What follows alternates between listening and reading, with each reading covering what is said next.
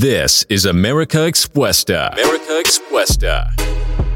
with Josue and Christopher Peña. Welcome to another episode.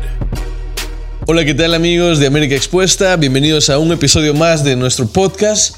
Eh, este, este día tenemos un invitado especial que nos visita desde Minnesota, que tiene una historia muy peculiar, muy interesante y que va a inspirar a más de alguno de ustedes. Con ustedes, Oscar Ramos. Oscar, bienvenido. Hola, gracias por la invitación. Este, me siento muy agradecido de estar aquí con ustedes, platicarles mi historia, porque me gusta platicar los, las cosas que he vivido para que la gente aprenda de ellas y vean que sí se puede lograr sus metas. Gracias, Oscar. ¿Cómo te diste cuenta de América Expuesta? A los, la primera vez que escuché a ustedes los vi en TikTok. Este, vi un video que me gustó bastante. Dije, wow, tengo que ver la entrevista completa. Estuvo bueno el video. Entré, los vi en, ah, en YouTube y dije, es un canal muy bueno y me gustaría estar ahí con ellos. Pero, pero ¿cómo que te animaste a venir desde Minnesota para contarnos tu historia? No sé, me gusta platicar mi vida. bueno, aquí estamos con Oscar que ha venido de viaje hasta la ciudad de Salt Lake City y va a contarnos su historia, así que comenzamos. Es Guanajuato. Este, nací en 1991, tengo ahorita 30 años. Este, ahora en la actualidad supuestamente ya es una ciudad, pero está pequeña, ¿no? Ahí vivimos hasta la edad de 9 años porque por jugadas del destino asesinaron a mi papá y nos tuvimos que ir de ahí, nos fuimos a un pueblito de donde es mi mamá. Bueno, mi mamá es originaria de Jalisco, pero su familia vive en ese pueblito, ¿no? Entonces, pues ya brincamos ahí al, pueblito cuando yo tenía nueve años y pues ahí vivimos una vida totalmente diferente a la que vivíamos cuando vivíamos en la, en, en la ciudad, como se puede decir, ¿no? entre comillas. Este, totalmente diferente, te digo, ¿por qué? Porque ahí pude ser libre, como se puede decir, ¿no? Cuando vivía en la ciudad, todo el tiempo nos la pasábamos en la casa, pues íbamos a la escuela, de vez en cuando iba a visitar unos primos que vivían ahí. Entonces, al llegar al, al pueblo, pues mi mamá, una madre de tres hijos, mi hermano mayor que me gana con dos años y teníamos mi hermana que tenía tres años en ese momento, nos quedamos sin nada. Mi mamá checó la cuenta de banco y había 50 centavos en la cuenta de banco. Vaciaron la cuenta de mi papá. Este, mi mamá empezó de cero eh, con el apoyo de sus hermanos. Tuviste muy poco tiempo a tu padre contigo, nueve años. Nueve años nada más. ¿Qué lecciones aprendiste? Mi papá me enseñó a ser un hombre. Él era muy duro. Este. Me pegaba, sí, me llegó a pegar, pero no lo recuerdo mal. Porque así como mi papá fue duro con nosotros, me dio muchísimo amor. Y a mi papá lo recuerdo bien. Me recuerdo, claro que todas las veces que me llegó a pegar yo las recuerdo, pero nunca tuve el rencor hacia él como gente que ahora crece y dice, ah, es que mi papá me pegaba y que ves que mi papá me hacía esto. Yo no, yo me recuerdo de las cosas bonitas también. Mi papá todo el tiempo me abrazaba, todo el tiempo me besaba, me, hacía cosh, que le hacía, me hacía cosquillas. Ahora yo le hago a mis hijas, porque era algo que me gustaba, porque es- estaba con mi papá. Pero fue un hombre duro. No podía hablar chiqueado porque me regañaba. Este, si alguien me pegaba en la escuela y regresaba a la casa, él me daba otra. me decía, tienes que ir y le tienes que dar tú. Y si regresas y te vuelven a pegar, te voy a dar otra. Él siempre tenía en la casa un costal de, de box y nos enseñaba cómo, cómo pegar a mí y a mi hermano. Me decía, nunca tiren el golpe abierto, porque cuando abren el golpe, alguien si les tira un recto les va a pegar. o sea, mi papá era, era un hombre de la vieja escuela, ¿no? Así fue el criado a golpes y pues él nos criaba así, pero con amor, él nos quiso bastante. Entonces, pues creo que eso me ayudó bastante porque me forjó a ser el hombre que soy, ¿no? No soy un hombre débil. Este, nunca me dejo de nadie. Este, no me gusta buscar problemas. Soy muy tranquilo, pero si alguien me busca problemas, le va a encontrar, ¿no? Por eso, como dicen, el que lo busca encuentra. Este, y pues así es como recuerdo a mi papá. Este, Y, y durante, bueno, desde el momento en que él fallece y los deja a tu madre, tus tres, usted, eh, tú y dos hermanos más, eh, ¿qué fue de su vida? ¿Qué, qué hicieron? ¿Cómo, cómo esos 50 centavos en la cuenta de banco alcanzaron para, para tres hijos? Cuando nos fuimos al pueblo, nos fuimos a vivir a casa de mis abuelos, los papás de mi mamá. Mi abuelo, Chayo, así le decían a mi abuelo, él era muy malo con nosotros. Él nunca quiso a mi papá, porque mi papá no era del pueblo. Él todo el tiempo tuvo conflictos con mi papá y entonces a nosotros no nos quería, nos trataba mal, mal, mal, mal.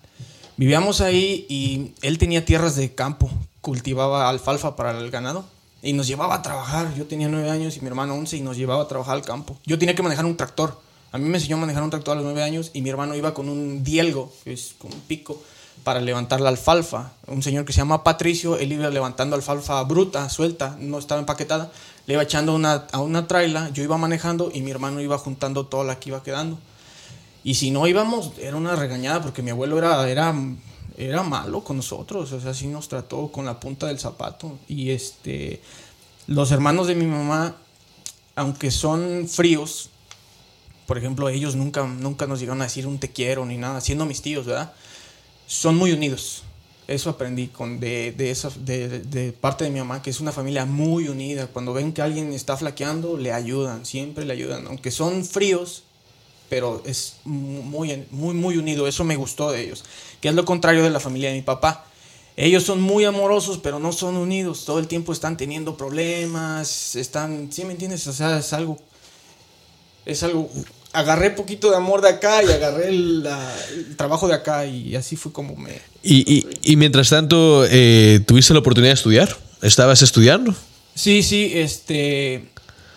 Cuando falleció mi papá, ese ya casi terminábamos el ciclo escolar y lo pasé bien, creo que pasé con un 8, me acuerdo que pasé de año y mis compañeros me decían, ¿cómo pasaste si el último mes ya no veniste? Y yo, no, pues saqué un 8. Y entonces seguí estudiando, pero empecé a tener muchos problemas porque siempre me decían, es que yo sí tengo papá, yo sí tengo papá. Eso me molestaba bastante y fue donde empecé a ser un poco problemático porque ¿Te molestaban? Por, sí, por- me querían hacer bullying porque no tenía papá. Entonces lo que yo hacía, los golpeaba. ¿No te dejabas? no, no me dejaba porque mi papá pues, fue lo que me enseñó. Si alguien se metía conmigo, pues... Pero yo, como te digo, nunca yo busqué el problema. El que se metía conmigo, encontraba.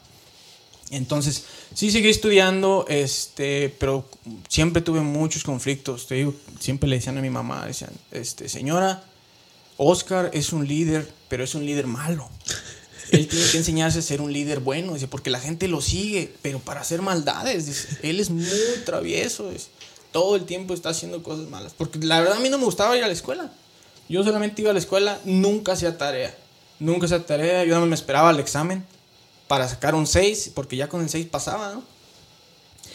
Así fue, este, en sexto año de primaria, este, tuve una riña con el hijo de una maestra y le pateé la panza y me expulsaron porque creo que vomitó sangre o algo así. Perdí, perdí el año, reprobé sexto de primaria. Entonces ah, mi mamá trató de meterme a otra escuela porque pues era una injusticia. Yo estaba, era una pelea, ¿sí me entiendes? Los dos estábamos peleando. Yo gané y por si yo hubiera perdido, tal vez no me hubieran sacado de la escuela. Pero como yo gané, me sacaron de la escuela. Entonces, esa maestra, ella era la dueña de la escuela. Entonces, ella era una maestra de... Se puede decir que tenía influencias, ¿verdad?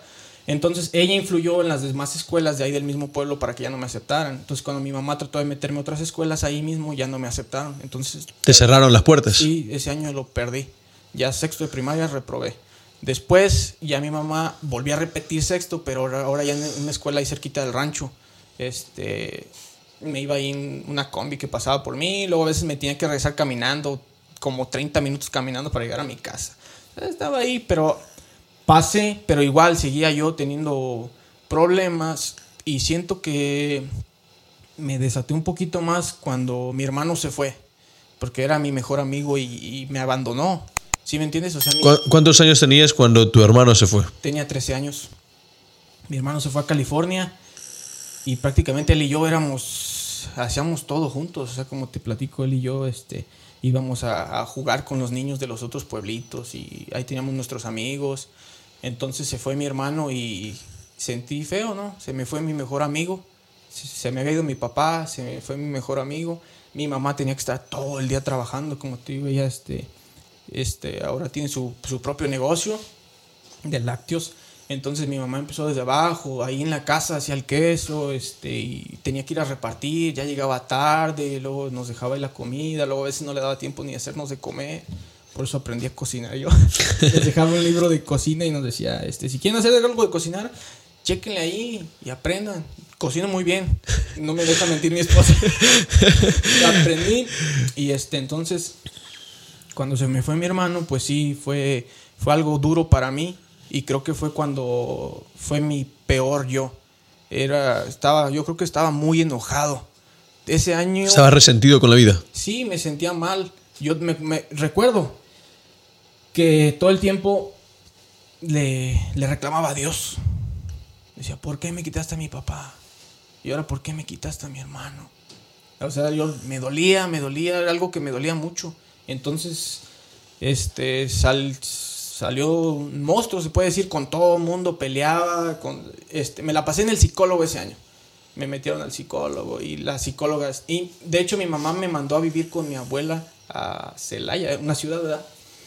Entonces ahí en la escuela, entré a una escuela de, de hombres, no había mujeres, solamente había puros hombres, los, era como una mini cárcel. Un internado. No, porque yo vivía en casa de mi abuela.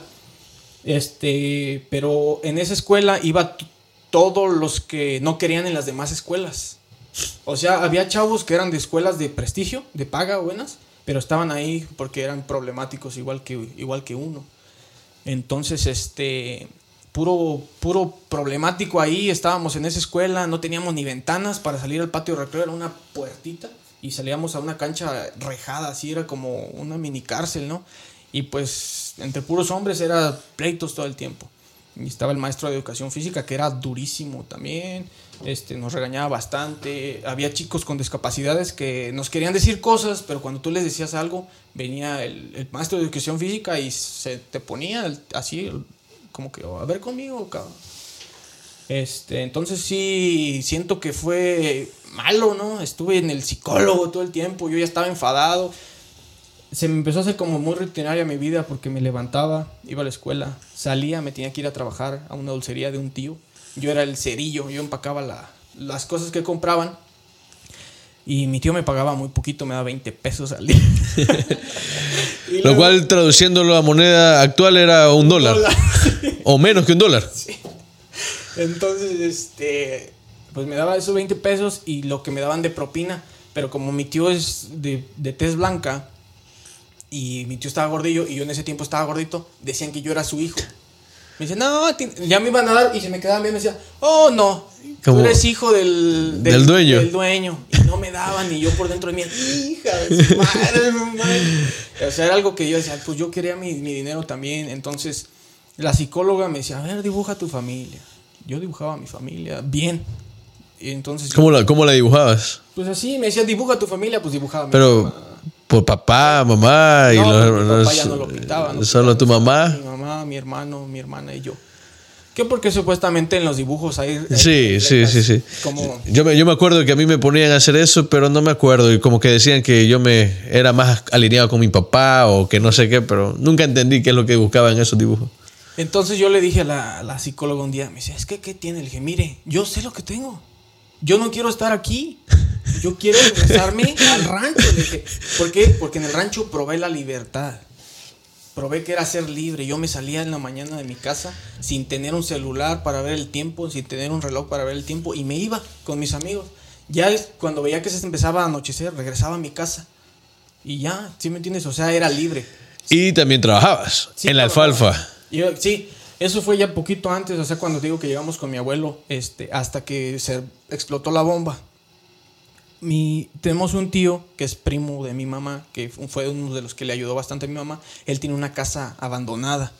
Y le dijo a mi mamá, le dijo, este, si quieres, ahí está mi casa, váyanse a vivir, yo, te la presto, para que ya no estés viviendo con tu papá. Entonces mi mamá la empezó a limpiar, porque pues lógicamente las casas cuando se quedan se empiezan a empolvar bastante, ¿no? Y un día este, mi la estábamos limpiando y mi mamá me dijo, ve a casa de tu abuelita y tráele leche a tu hermana. Entonces fui a casa de mi abuelita por leche y cuando llegamos mi abuelo me dijo, ¿qué estás haciendo aquí, cabrón? Porque era malo, te digo que era malo con nosotros. Le dije, no, pues vine por leche por mi mamá. Ahorita te me regresas porque vamos a ir al campo. Y yo, y yo dentro de mí dije, nah, no, yo no voy a ir al campo. Entonces me regresé, yo y mi hermano nos regresamos, perdón, y le dimos la leche a mi mamá y como no regresamos con mi abuelo, él fue y nos buscó. Fue y nos buscó y este, dice, ¿por qué no fueron para allá? Porque no vamos a ir al campo. ¿No van a ir? No. Entonces tratamos de correr porque enfrente de la casa había un corral de, con tubos, ¿no? Entonces ya mi, y mi abuelo iba en su camioneta. Entonces, pues mi hermano era más delgado que yo, yo estaba gordito, yo no corría muy rápido. Mi hermano corrió y se alcanzó a meter al, al, corral. Entonces yo cuando iba ya casi a meterme al corral, mi abuelo me atropelló con la camioneta. Me dio en las costillas. ¡Pum! Me dio en las costillas y caigo al suelo. Se baja de la camioneta, me agarra y me mete a la camioneta y me avienta. Y pues yo estaba llorando, ¿no? Entonces, pues, en el llanto, en ese momento, en el llanto de un niño que mi papá se acaba de morir, yo empecé a gritarle a mi papá, ¿verdad? Y ¿sabes qué me dijo mi abuelo? Qué bueno que ya está muerto. Así me dijo mi abuelo.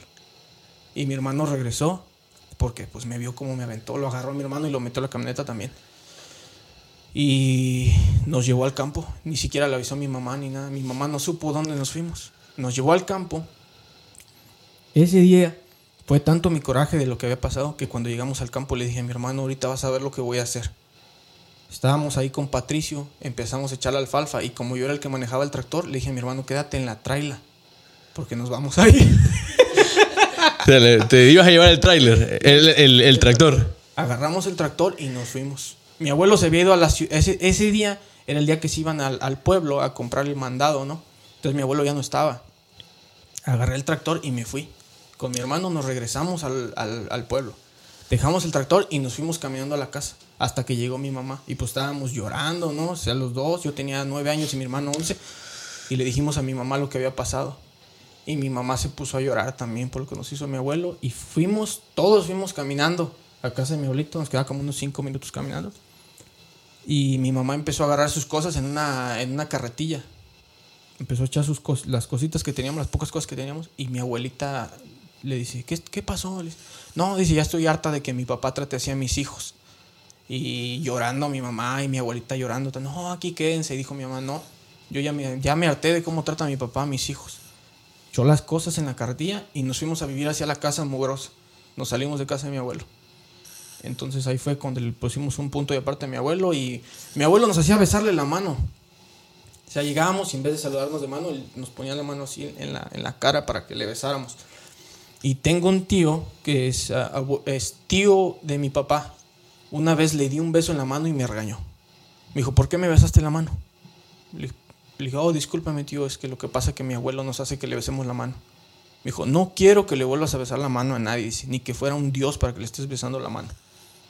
Y se, se me quedó. Dije, sí, es cierto, le dije, si me trata horrible. O sea, no me caía bien. Dije, si era así conmigo, ¿por qué le voy a estar besando la mano a mi abuelo? Entonces ya después llegaba y nos hacía así. Le saludábamos normal. Y este, entonces sí, él fue bien malo con nosotros. ¿Crees de que una infancia con, con estas situaciones que, que son tan adversas para un niño, eh, que te quedaste sin tu padre, que tuviste una mala relación con, con- con la persona que después te, te ayudó, que sería tu abuelo, y que te tocó trabajar y estar en problemas por la escuela y el ambiente de, de- de problemas que había, ¿te sirvió eso en la vida? Yo pienso que sí, sí me sirvió bastante en la vida, porque viví muchísimo.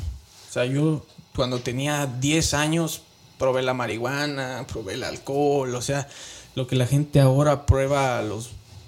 Ah, Ya no, puedes decir ya en este tiempo, a lo mejor a los 16 años ya empiezan a probarlas, ¿no? Pero en ese tiempo era... Eras un niño. Era un niño, ¿no? 10 años y ya probamos drogas, alcohol y, o sea, vi cómo era la vida, conocí gente pobre, o sea, gente que vivía en un cuadrito así pequeño, que era un, una- un- un cuadrito como con cuatro camas y un baño, y o sea, era el papá, la mamá, como siete hijos, y luego que la- el hijo ya había llevado a la novia, y el otro ya había llevado a la novia, y ya tenían hijos ahí también.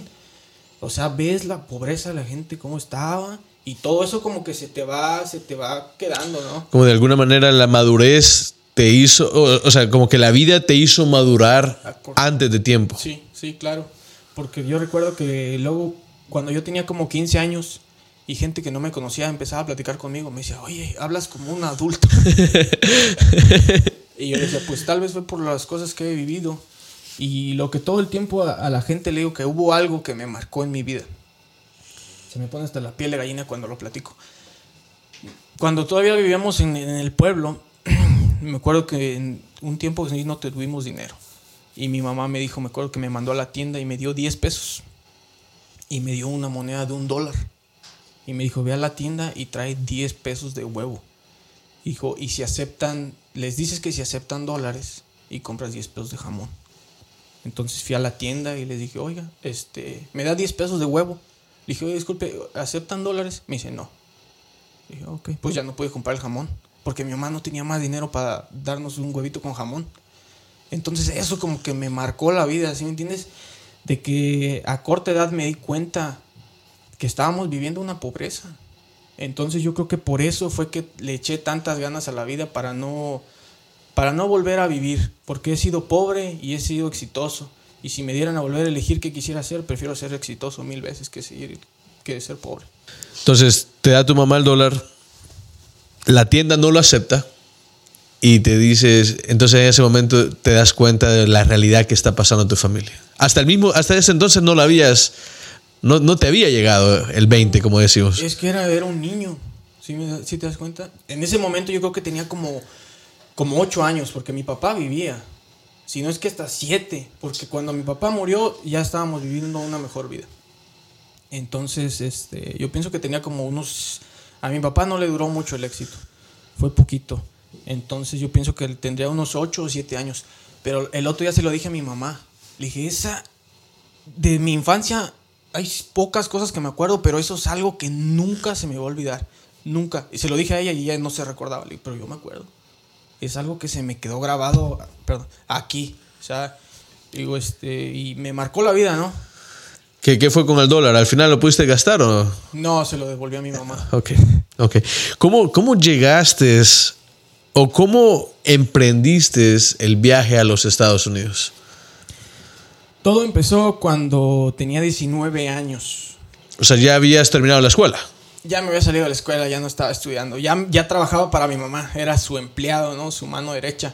Este, ella ya empezaba, tenía una pareja en ese momento y salía y andaba de viaje, ¿no? Y yo me quedaba de encargado, ¿no? Pues yo... ¿Qué, qué negocio es el que, que tenían? Eh, es de lácteos, pero queso. ¿Qué queso? El fuerte se hacen queso. Diferentes tipos de quesos. Entonces, pues mi mamá se iba de vacaciones o algo y yo me quedaba de encargado, repartía y todo, ya me sabía yo todo. Entonces, regresó mi hermano. Regresó, él ya tenía 20 años, yo tenía 18. Yo era el hombre de la casa y pues él regresa y él está mucho más grande que yo, más fuerte. Y él quiso llegar a poner su hegemonía de que ah, pues yo soy el más grande, yo soy el que manda, ¿no? Y entonces este mi hermano sí fue un poquito duro conmigo, ¿no? Me trataba me trataba mal mi hermano. Era mi mejor amigo, pero sí me trató muy mal mi hermano. Luego ya él me ha pedido muchas veces disculpas por todo lo que pasó. Entonces él regresó y empezamos a chocar bastante. Él y yo, pum, pum, todo el tiempo peleábamos, todo el tiempo peleábamos. De hecho, empezamos a compartir los mismos amigos. Y luego cuando llegaba el fin de semana y íbamos a salir, luego había veces que yo ya quedaba con unos amigos y luego ya de repente ya no me contestaban. Y ya se llegaba el día lunes y ya, ya los veía yo y les decía, nada, ábranse para allá. Les, les, me dejaron plantado como que dicen, no, güey, dices que lo que pasa que tu hermano andaba con nosotros y él nos decía que, que te abriéramos, que no te, que no te llamáramos, que porque si llegabas ahí te iba a golpear. Sí. Y dije, no, o sea, mi hermano sí, sí se portó mal, tomaba mucho y cuando se, se, ponía borracho siempre me quería golpear. Todo el tiempo quería hacer eso, no sé por qué. Y te digo que todo el tiempo me pide disculpas.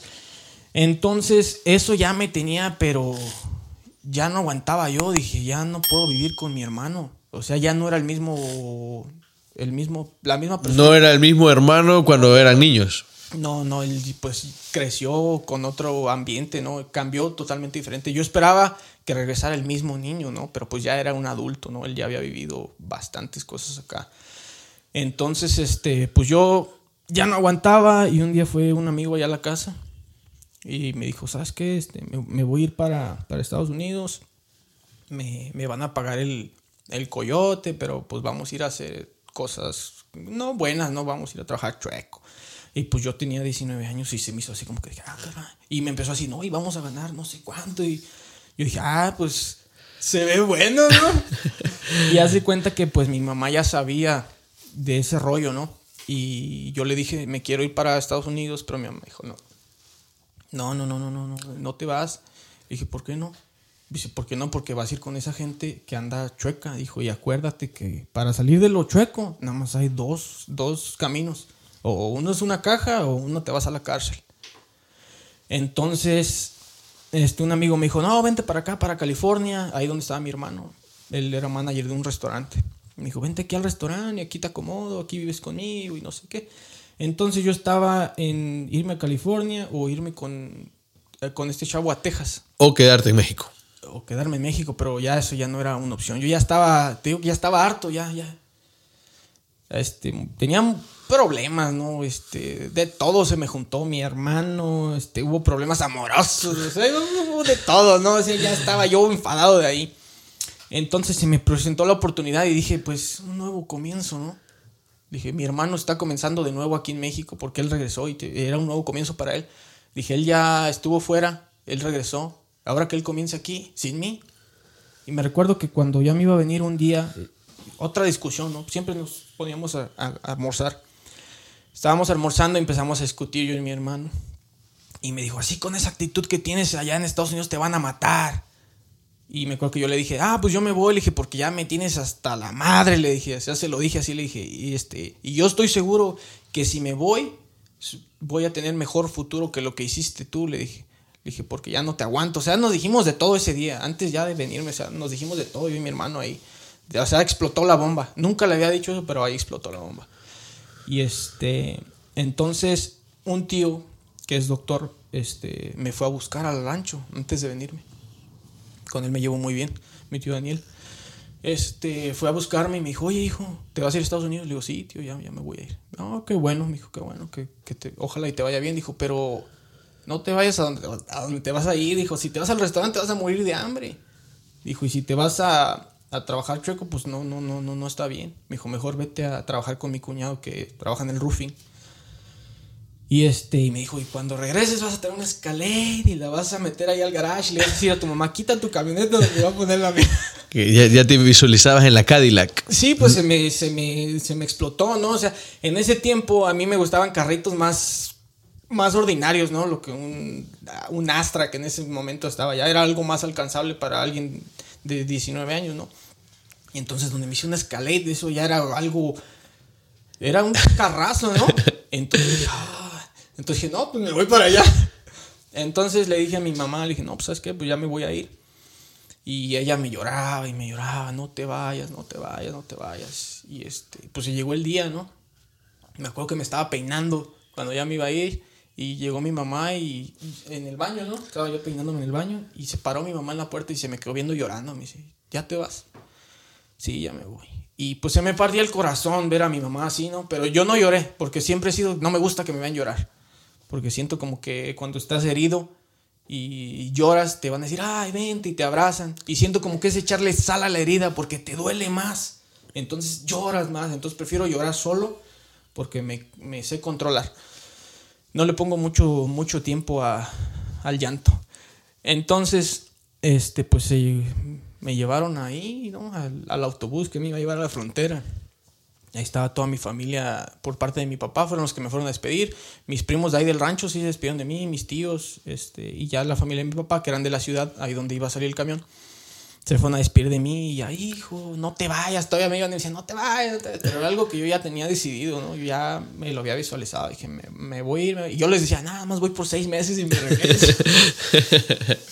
y ya 10 años aquí, ¿no? Y pues ya este, pues me vine, ¿no? Me trepé al, al, camión y que tendríamos como unos 30 minutos que había arrancado y, y empecé a llorar. Empecé a llorar recordándome de mi mamá, me recordaba muchísimo ver a mi mamá. O sea, mi mamá es mi heroína, ¿no? Ella nos sacó adelante y todo, y todo el tiempo estoy agradecido con ella, me ha ayudado muchísimo, siempre me da buenos consejos, ella ha sido mi consejera de vida. Entonces, pues ya fue que... Oscar, ¿qué, qué- qué fue más difícil de, de dejar a tu mamá? El, el sentimiento de que tal vez eh, no sabías a lo que venías o el sentimiento de que no sabías si ibas a poder llegar. porque no sabía si le iba a volver a ver. Fue lo que más me dolía, porque mira, en ese tiempo era cuando en México paraban los autobuses, bajaban a la gente y los mataban. Entonces yo me estaba arriesgando a eso. Tiraban, tiraban troncos en la carretera y se frenaba el autobús y bajaban a los hombres. Muchos se los llevaban y a otros ahí los asesinaban. Entonces yo ya no sabía si, si iba a llegar o no. En ese momento no lo pensé, ¿verdad? Solo, solo lo hiciste. Solo lo hice. Pero era lo que yo decía, no sé si voy a volver a ver a mi mamá. Y a mis hermanos, ¿no? Porque también a mis hermanos los quiero mucho. Pero en ese momento me dolía más, más no saber si iba a volver a ver a mi mamá. Y este, con miedo, me quedé dormido. Y cuando desperté ya estábamos en la frontera. Dije, uy, ya llegué. Estaba un paso. Sí, ya, ya, ya habíamos llegado, ya faltaba lo, lo más canijo, ¿no? Porque llegas y das de cuenta que no sé si sea verídico o si nada más lo tengan ahí como para espantar a la gente, porque donde llegas al río hay una reja y la reja está poblada de cruces, pero haz de cuenta que la así miles y miles de cruces, así como de, de la gente que se ha muerto. Entonces me quedé así y dije, no manches. Y ya le pregunté al, al, co- al coyote, ¿no? Le dije, oye, ¿y eso qué onda? No, dices, pues es una cruz por cada gente que se muere. Dije, me hizo pensarlo, ¿eh? Dije, "Y- pero... Estamos hablando del Río Bravo. Sí, del Río Bravo. Entonces yo, pero yo siempre recordaba a mi mamá llorando y decía, no, no, no, yo tengo que echarle, yo tengo que echarle porque no mis, las lágrimas de mi madre no van a ser en vano.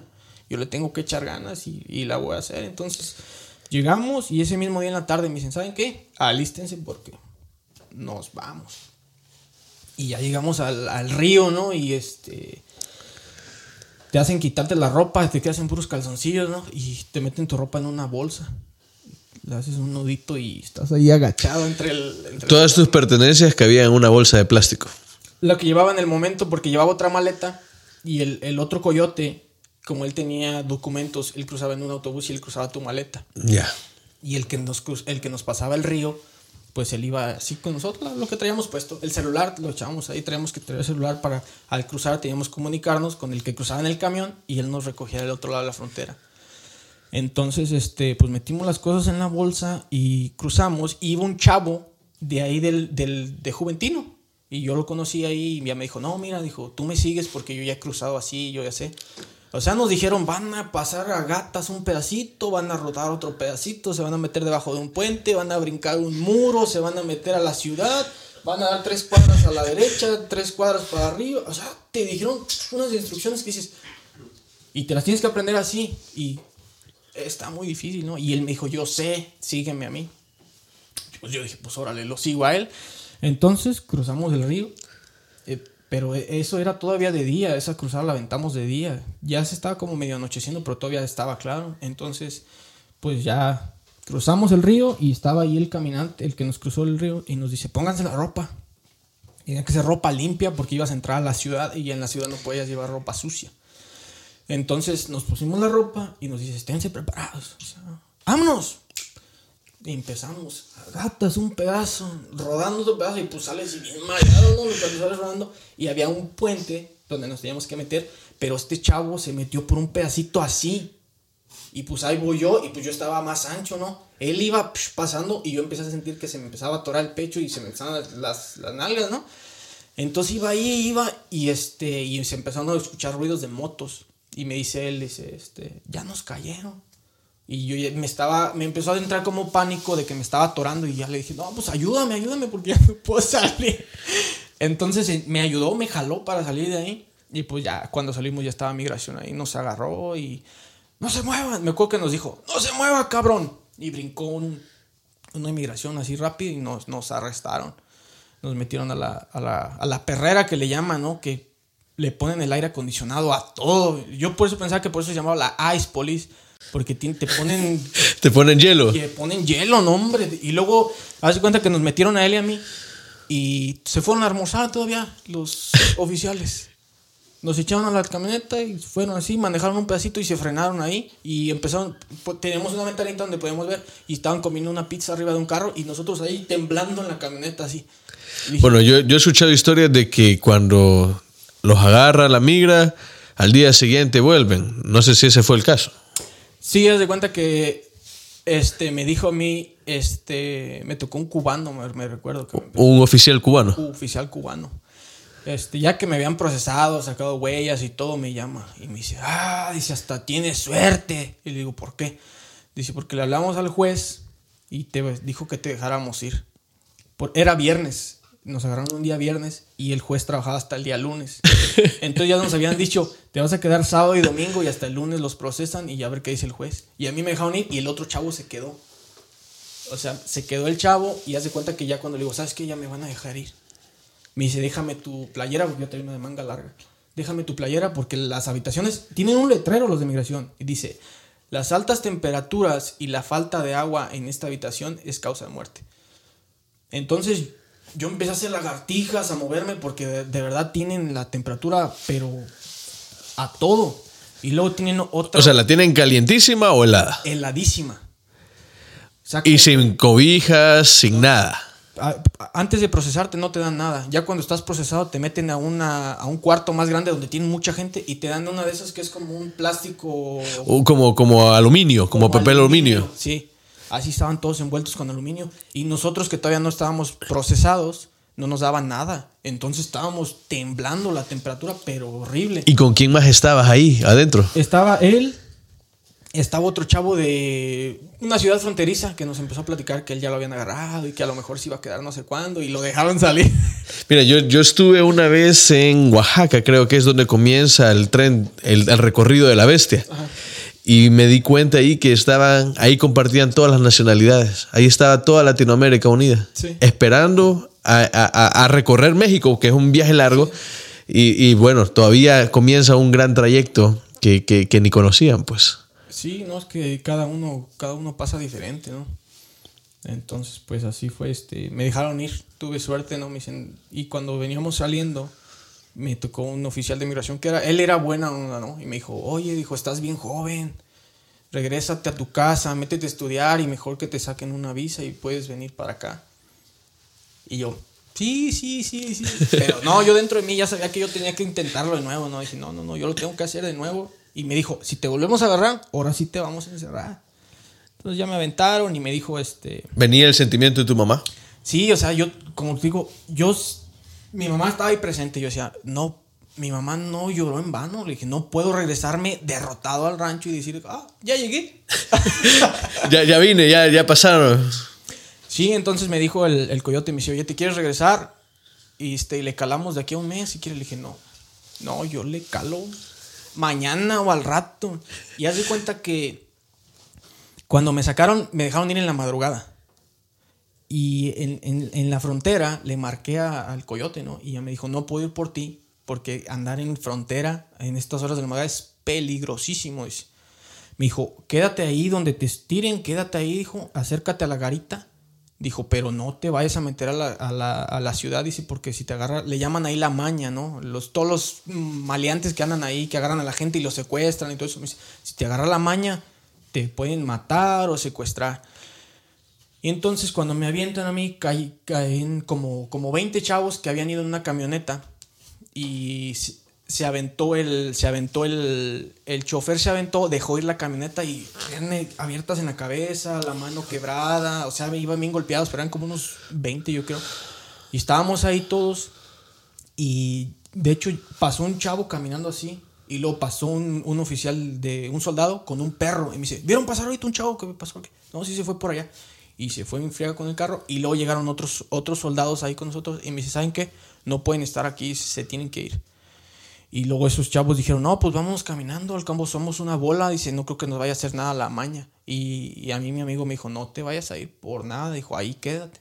Y se fueron y me quedé solo. Y dije, hijo, ¿y ahora qué voy a hacer? Entonces, donde estaba la, el cruce de los carros, tuve que, tuve que rodear, pero pasé la calle corriendo a todo para llegar ahí. Entonces crucé y vi que había cámaras que estaban apuntando hacia la calle y estaba una oficina donde alguien estaba monitoreando las cámaras. Y vi una, una banqueta y ahí, ahí justamente me senté en la banqueta y la, la cámara me apuntaba a mí. Dije, pues si aquí llega alguien y me hace algo, la cámara va a ver. Y ad- adelantito estaba el, ejército. Me quedé sentado y dije, no me voy a dormir. Y abrí los ojos y ya era de día. me quedé dormido. Y ya este, me marcó el, el, el- chavo que me cruzó y me dice, ¿dónde estás? No, pues aquí estoy. Me levantó y ya me dice, ¿qué, quieres hacer? Otra vez, vámonos, le dije, vamos. Y ese mismo día, en la noche, ya estábamos otra vez en el río, listos para cruzar de nuevo. Bueno, la travesía eh, de esa manera es, es algo que muy pocas personas logran hacerlo, ¿no? Porque o se quedan en el trayecto, o sean apresados, o, o mueren, o nunca pueden pasar. La verdad que es un, requiere demasiado valor y la verdad es, es admirable lo que, lo, lo que hiciste. ¿Qué siguió? ¿Llegaste? ¿Entraste? ¿Cómo te recibieron acá? Pues yo cuando llegué aquí, llegué un día sábado. Fueron y me recogieron y hace cuenta que a, donde llegué, llegué a un duplex. Que la alfombra, en vez de alfombra, casi parecía piso. Espérame, entonces te agarran el viernes, te regresas el viernes, duermes esta noche ahí cerca de la garita y regresas el sábado. Sí, el sábado crucé. Haz cuenta que no. Es bien divertido. Yo pensé que para lunes o no. O para la otra semana o... No, no, no, todo, todo fue así en dos días. Haz cuenta que ya el sábado estábamos ahí listos para cruzar otra vez. Pero ya iba un señor y dos muchachas. Y me dicen, te vamos a pasar con el señor y, las muchachas. Y me dijo el, el- amigo, el, el, coyote que nos cruzó era un chavo que ya conocía yo toda mi vida. Me dijo, no esperes a nadie, dijo, porque de todos yo nada más me preocupo por ti. Los demás no me importan. Entonces dije, órale, pues. Y me dijo, me dijo el, este, el, que nos cruzó el río, ya era otro. Me dice, este, van, van ustedes dos primero. Entonces ya me sabía el camino, ya sabía que no me tenía que meter por el agujerito del puente. El puente se hacía grande y había un pedazo más largo.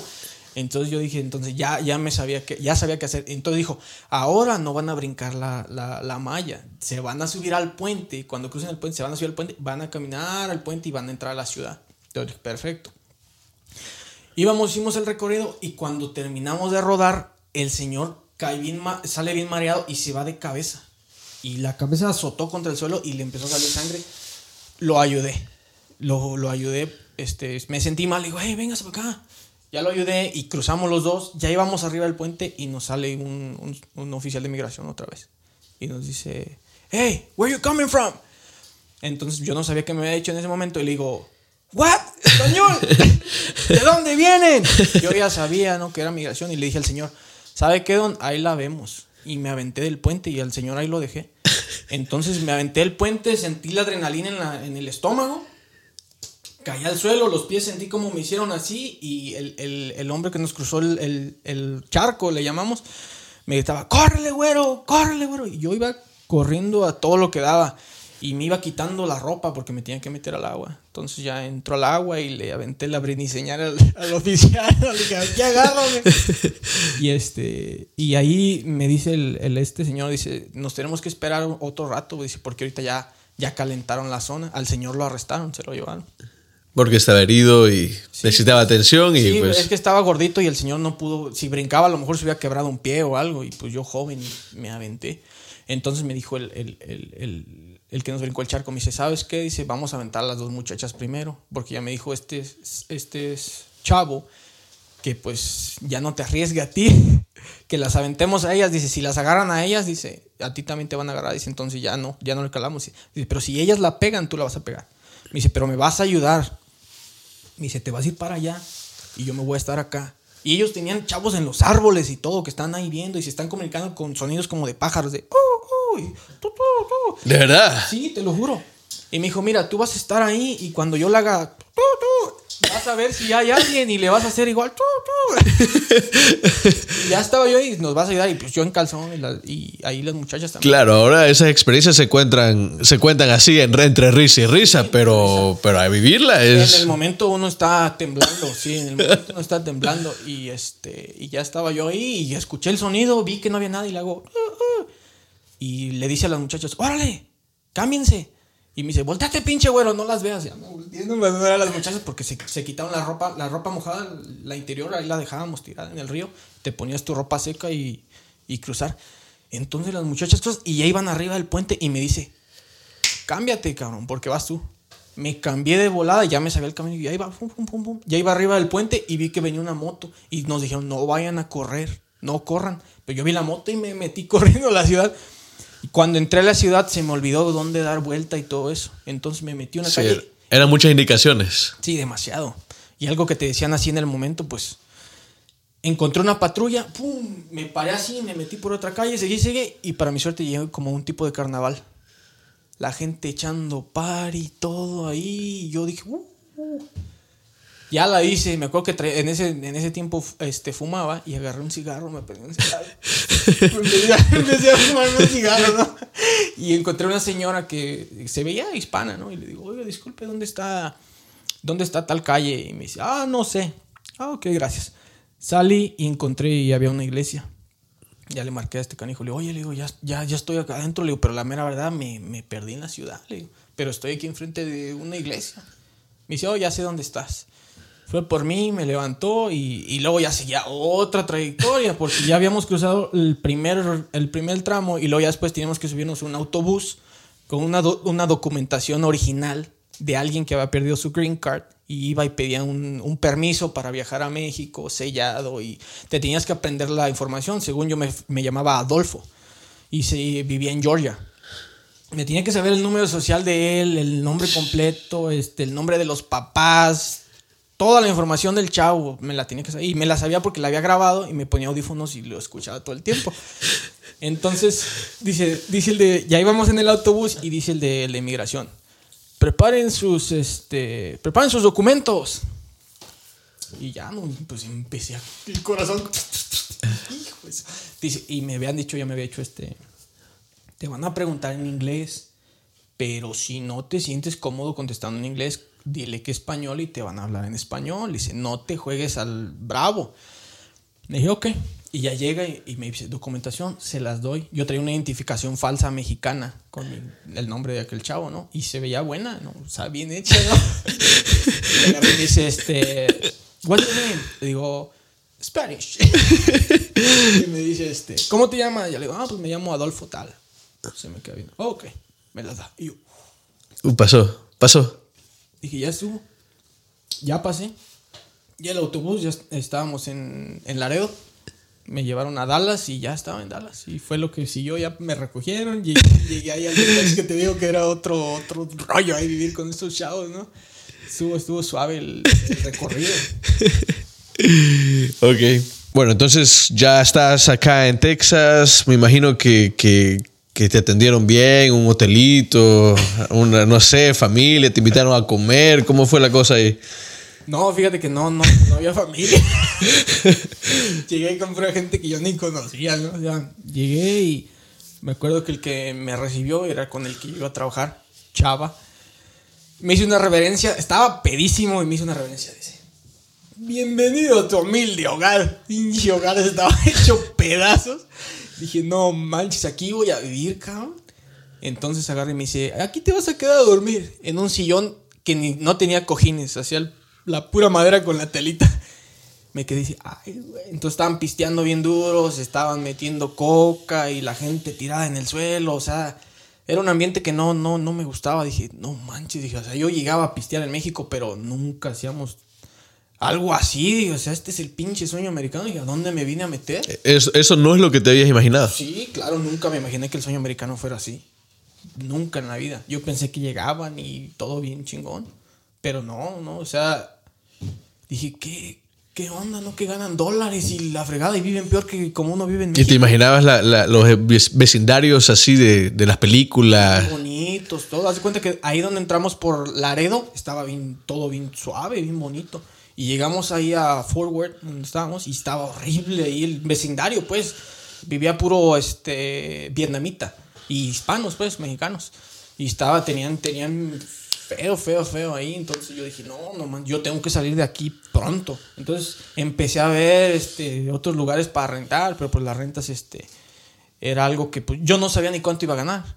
¿Sí me entiendes? No sabía ni cuánto iba a ganar, ni me imaginaba cuánto era una renta. No sabías inglés, no traía dinero. No traía fe, no traía nada, ¿no? Sabías los colores y los números, ¿no? Porque en la escuela me dieron inglés, pero pues nunca... El how are you y... Sí, o sea, ya llega... un- mira, mucha gente dice, ah, yo sé inglés. Pero llegan aquí y dices, no sabes. Porque ya es todo, está más diferente, ¿no? Yo sentía que sabía un poquito de inglés, pero cuando llegué aquí dije, no, no sé nada. Sabía y para pedir una hamburguesa decía, give me number five. Y este, entonces después me contacté con un primo que vivía cerca de ahí y le mandé mensajes. Me llevaba bien con él. Él, él vivía en Monterrey, pero él había nacido en Texas y ya se había ido a vivir a Texas. Y ya le dije, ¿qué onda, primo? Ya ando aquí, que no sé qué. Y luego ya él, él iba por mí los fines de semana y me iba ahí con él a, a su apartamento, vivía él y su hermana. Y ya él me empezó a ayudar un poquito con el inglés. Me decía, yo le, me decía, yo le preguntaba, oye, primo, ¿cómo se dice esto? Y ya me decía, así. Y ah, ok, ahorita que lleguemos ahí, ¿me dejas pedir a mí la comida? Sí. Y ya, porque siempre íbamos a comer. Jugábamos videojuegos y a comer. Él, era, él, él es más chico que yo, pero me gana como por medio metro. y así fue como fui agarrando un poquito más de inglés porque me gustaba preguntarle a la gente que no me hacía burla. Porque no sé si te das cuenta que mucha gente hispana que tratas de hablar y si dices algo erróneo, se burlan de ti y le hacen, ¿qué? ¿Qué? Entonces, y mi primo me, decía, no, primo, así, así. O yo todo el tiempo le preguntaba a mucha gente que, que no me decía burla cómo, cómo hablar inglés. Y, y me, me, decían, entonces me sirvió bastante. Y este, entonces, te digo, estuve viviendo ahí con. Estuve viviendo ahí un infierno. Él nos trataba, era bien gacho, o sea, trataba a la gente mal. Y luego, como a mí todo el tiempo me ha gustado vestirme, pues bien, me empezaron a querer hacer bullying todos ahí, ¿no? Que, ay, que este güerito que viene de la high y que no sé qué, y pensaban que no lo iba a hacer, o sea, todos decían, ah, aquí vas a tronar y no sé qué. Entonces el día, el, el día domingo me llevan a comprar cosas para estar listo para el lunes a trabajar, ¿no? Entonces... O sea, llegas viernes, regresaste a México, sábado estabas de vuelta, domingo te vas de compras, ¿ok? Y el lunes a trabajar. Y el lunes a trabajar, mira.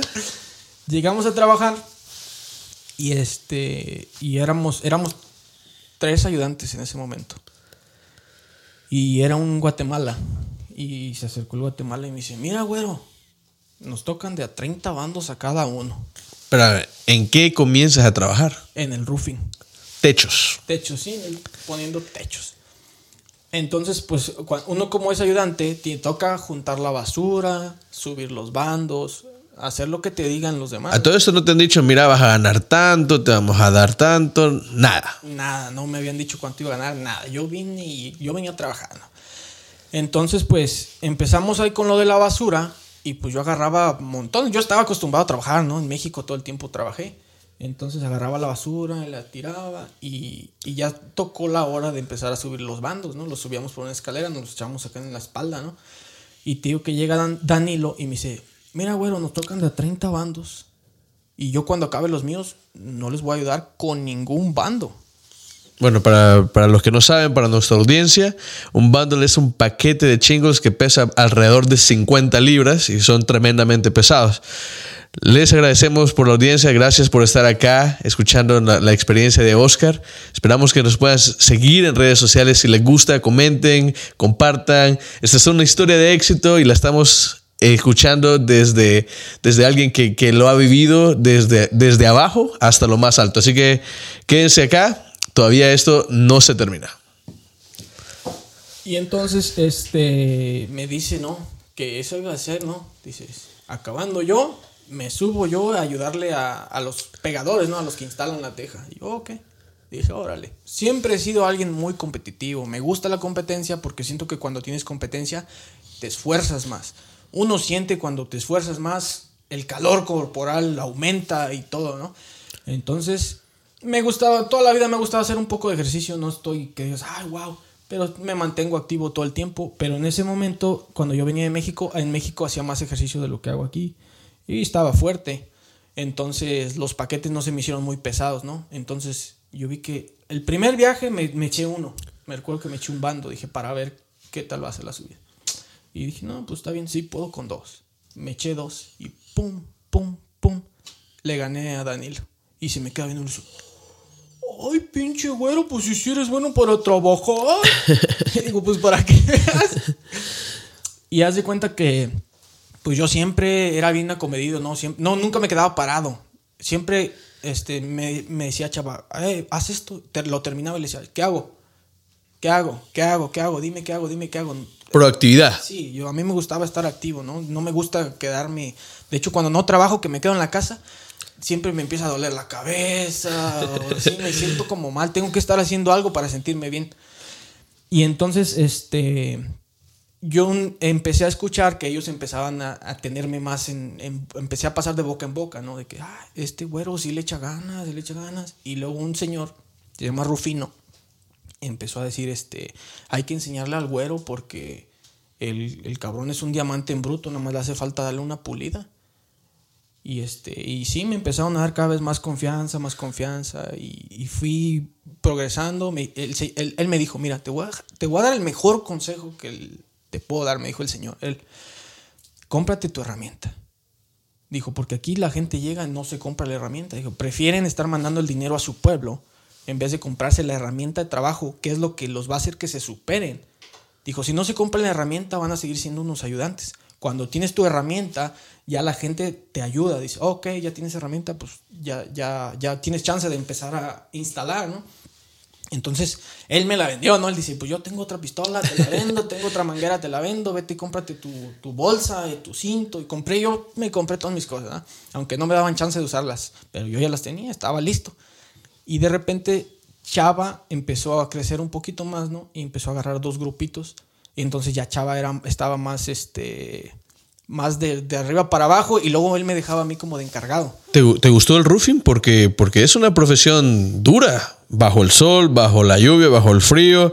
eh, estar cargando los bundles que son re pesados, subiéndose. Si le tiene miedo a las alturas, no es un buen trabajo. ¿Te gustó el roofing? Me gustó. Sí, siento que me, me gustó. Este. No es por presumir, pero yo era buenísimo para trabajar. A mí me gustaba ponerme con alguien al lado y a ver quién era más bueno. Y yo era, era de verdad, era bueno para Era bueno para poner teja, era rápido, me, me gustaba. Porque yo, yo todo el tiempo decía que tenía manos rápidas. Tengo manos rápidas. Entonces yo instalaba la teja muy rápido. Y empezaron a ver, ay, este güey es bien rápido, decían.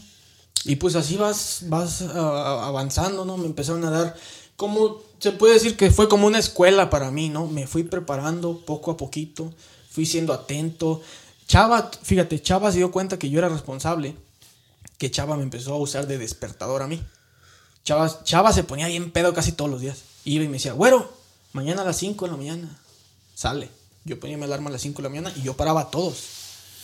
Sonaba la alarma, me levantaba, iba y les tocaba, ¡eh, vámonos! O les pateaba los sillones, cuando dormíamos en camas inflables, les pateaba y, órale, párense, párense, vámonos.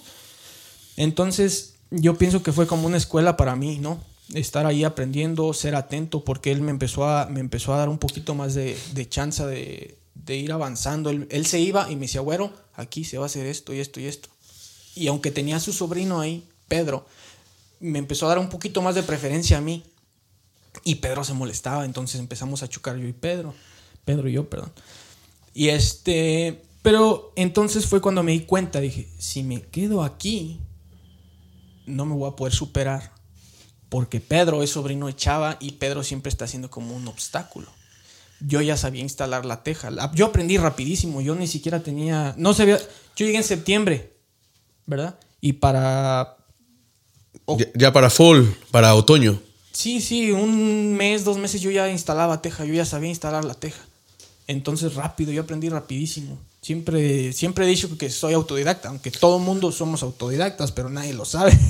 No, mi, mi, mi respeto es para, para ti y mi respeto para todos los ruferos que nos escuchan porque sabemos de que es una profesión digna, de no cualquiera lo hace, tiene que tener valor, tiene que tener agallas, tiene que tener fuerza y pues tiene que tener mucha dedicación. Así que no, mi respeto es para toda la comunidad de ruferos que nos escucha. Y entonces, este, como te digo, ¿no? Fue, fue, me fui forjando poco a poquito y se dio la oportunidad que un- uno de mis colegas venía de México y me dijo, oye, veme a recoger a un Hondipo ahí cerquita de Texas, ¿no? Él venía cruzando la frontera también y me dijo, pero yo voy a Minnesota. Él ya había estado aquí en Minnesota, lo habían deportado, estuvo en México un rato y ya venía de regreso. Era un amigo de la infancia, ¿no? Entonces, este, le dije, sí, sí paso por ti. Y ya pasé por él y él me empezó a decir, vámonos a Minnesota, güey, vámonos a Minnesota. Es un año mayor que yo, o sea, buenos amigos. Y me quedé pensando. Y me dijo, allá ganamos más dinero. Allá pagan a 20 dólares más una escuadra. Y el clima está mejor y todo. Y yo dije, ah, caray. Entonces, allí en Texas, me acuerdo que este, Don Rufo siempre me decía, aquí hay que, hay que tirarle a sacar 100 dólares. O sea, sacábamos 100 dólares un día y era una madriza, o sea, gacho, sí era gacho, el calor estaba, pero... uf, Humedad. no, no, no, era algo tremendo. Salías, salías, del, salías de la casa y empezabas a derretirte. Comprábamos dos, dos Gatorades de esos grandísimos que allá en Minnesota nunca los he visto. En Texas ahí teníamos Gatorades grandísimos, galones de agua y... No, no, sí estaba... Estaba feo. Entonces él me dijo, vámonos para allá, vámonos para allá. Y yo me quedé pensando, me daba un poco de miedo. Porque mucha gente, no, es que en el camino te va a agarrar la migración y no sé qué. Y pues yo le pensaba bastante. Dije, "Ah, ¿qué hago, qué hago, qué hago, qué hago? Y también a veces la gente tiene miedo a cambiar, porque ya está, ya tenías tu trabajo, ya tenías eh, tu, tu- tu- tu ingreso, tu casa, o, o sea, te quedabas con ellos, ya estabas bien, digámoslo así. Y cambiar, empezar de nuevo, no sé a qué voy. La gente a veces tiene miedo al cambio. La gente tiene miedo al cambio, pero yo creo que el cambio es bueno. Porque empiezas a entrar a una rutina, algo ya te conviertes en algo rutinario. Entonces, cuando rompes la rutina, empiezas a trabajar tu cerebro y empiezas a tener nuevas ideas y empiezas a. Las ideas que. Porque todo el tiempo estamos pensando cosas, ¿no? Dices, ah, quiero hacer esto, quiero hacer lo otro, pero no lo haces por lo mismo que ya estás acostumbrado a hacer esas mismas cosas. Pero cuando rompes esa rueda, dices, uh, tenía esta idea, ahora la quiero hacer.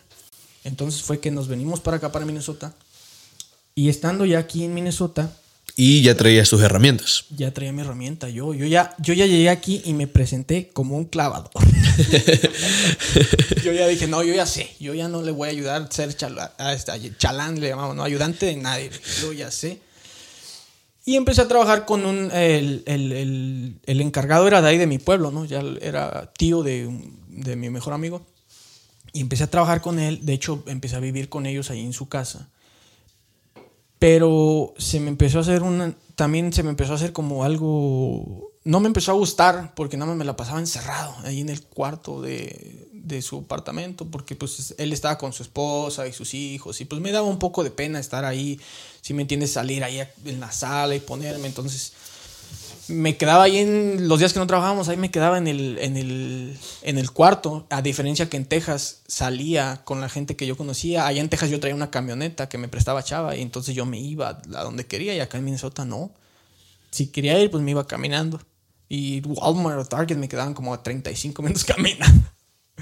Y entonces, este, Marcos, con el que nos venimos, mi amigo, él se fue a trabajar a otro lado porque ya no lo quisieron ahí.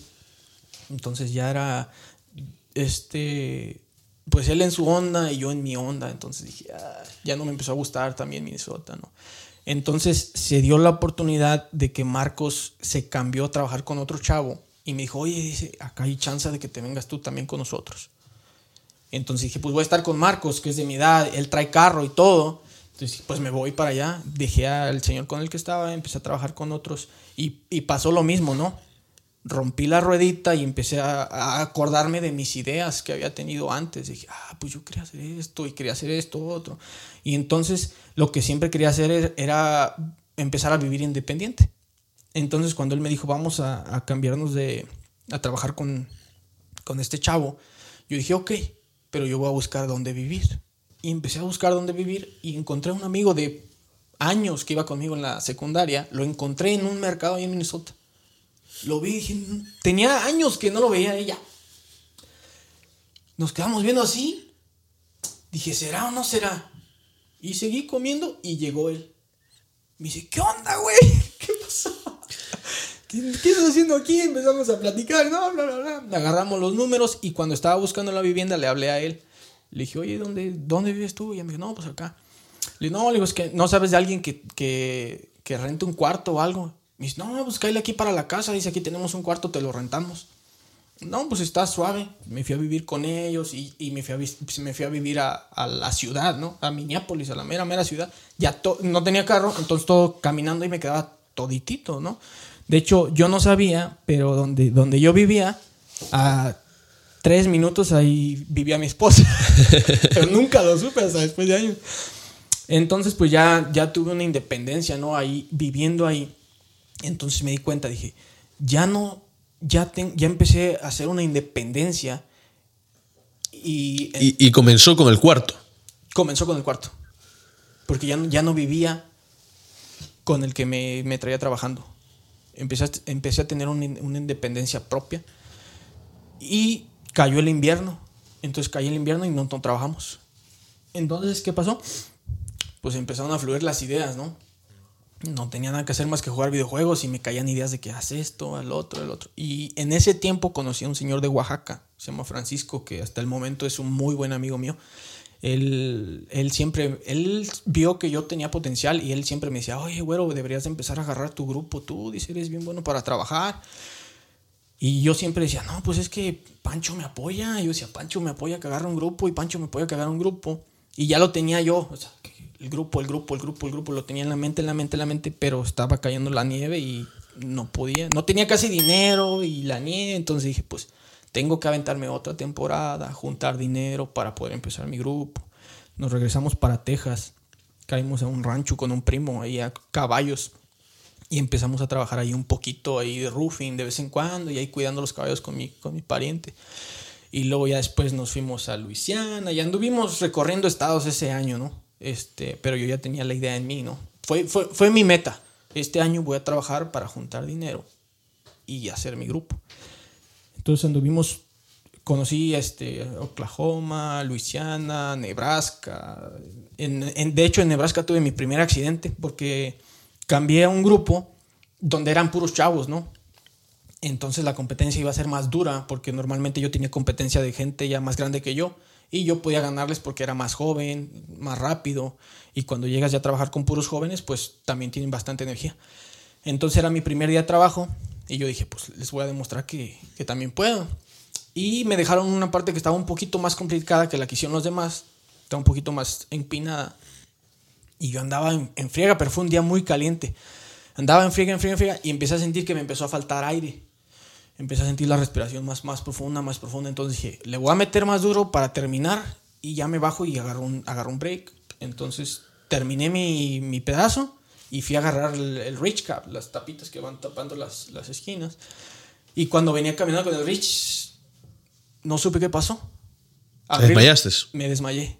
Abrí los ojos y estaba tirado así en el, en el techo, en, un- en un vale que se le llama, donde corre el agua en, en el medio. Estaba tirado ahí con el rich encima de mí y me empecé a calambrar. En el estómago, en las manos, los pies. o- o empecé a sentir horrible y la respiración. Y nadie me, nadie me vio. Entonces, cuando pasaron los calambres, dije, me tengo que bajar. Me empecé a bajar y a media escalera me agarraron de nuevo los calambres. Y dije, pues me aviento, pero estábamos en dos pisos. Me quería aventar, pero ya era cemento. Dije, a lo mejor me voy a matar. Me pasaron los calambres y, y me acuerdo que bajé. Me quité las botas, me quité la playera, me quité el pantalón. Quedé en puros calzoncillos ahí en la casa y me tiré en el suelo y empecé a llorar.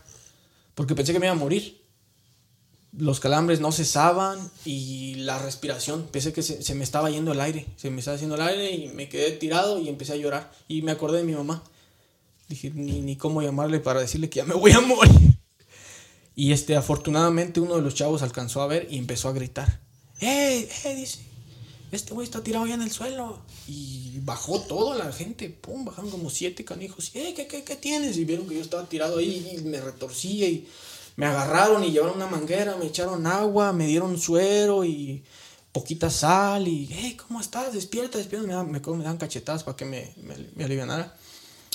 Y me ayudó. Y ya en lo que ellos terminaron el techo, pues yo seguí tirado ahí retorciéndome, pero ya, ya, ya la respiración se calmaron. Ya no era tan profunda, entonces me sentí con vida de nuevo. y es- ¿Qué, qué, qué fue? ¿Qué, qué fue ese episodio? pues yo creo que fue un, un ataque de calor, algo así se llama, ¿no? Un heat stroke, o cómo se llama. Ah, saber, no lo sé. Sí fue pues al- algo así parecido, entonces sí estuvo estuvo estuvo feo, duré como dos horas con calambres. Eso fue en Nebraska, me estás diciendo. Sí, fue en Omaha, Nebraska. Entonces de ahí de, de esa de esa vez aprendí que cuando está un día muy muy muy caliente no puedes trabajar muy rápido. Vaya manera de aprender una lección. Sí, no manches. Entonces, después de eso, estábamos en Nebraska. Este, nos fuimos a Oklahoma, si no me equivoco. Y estando en Oklahoma, tuvimos problemas con el, con el subcontratista. Y nos corrió.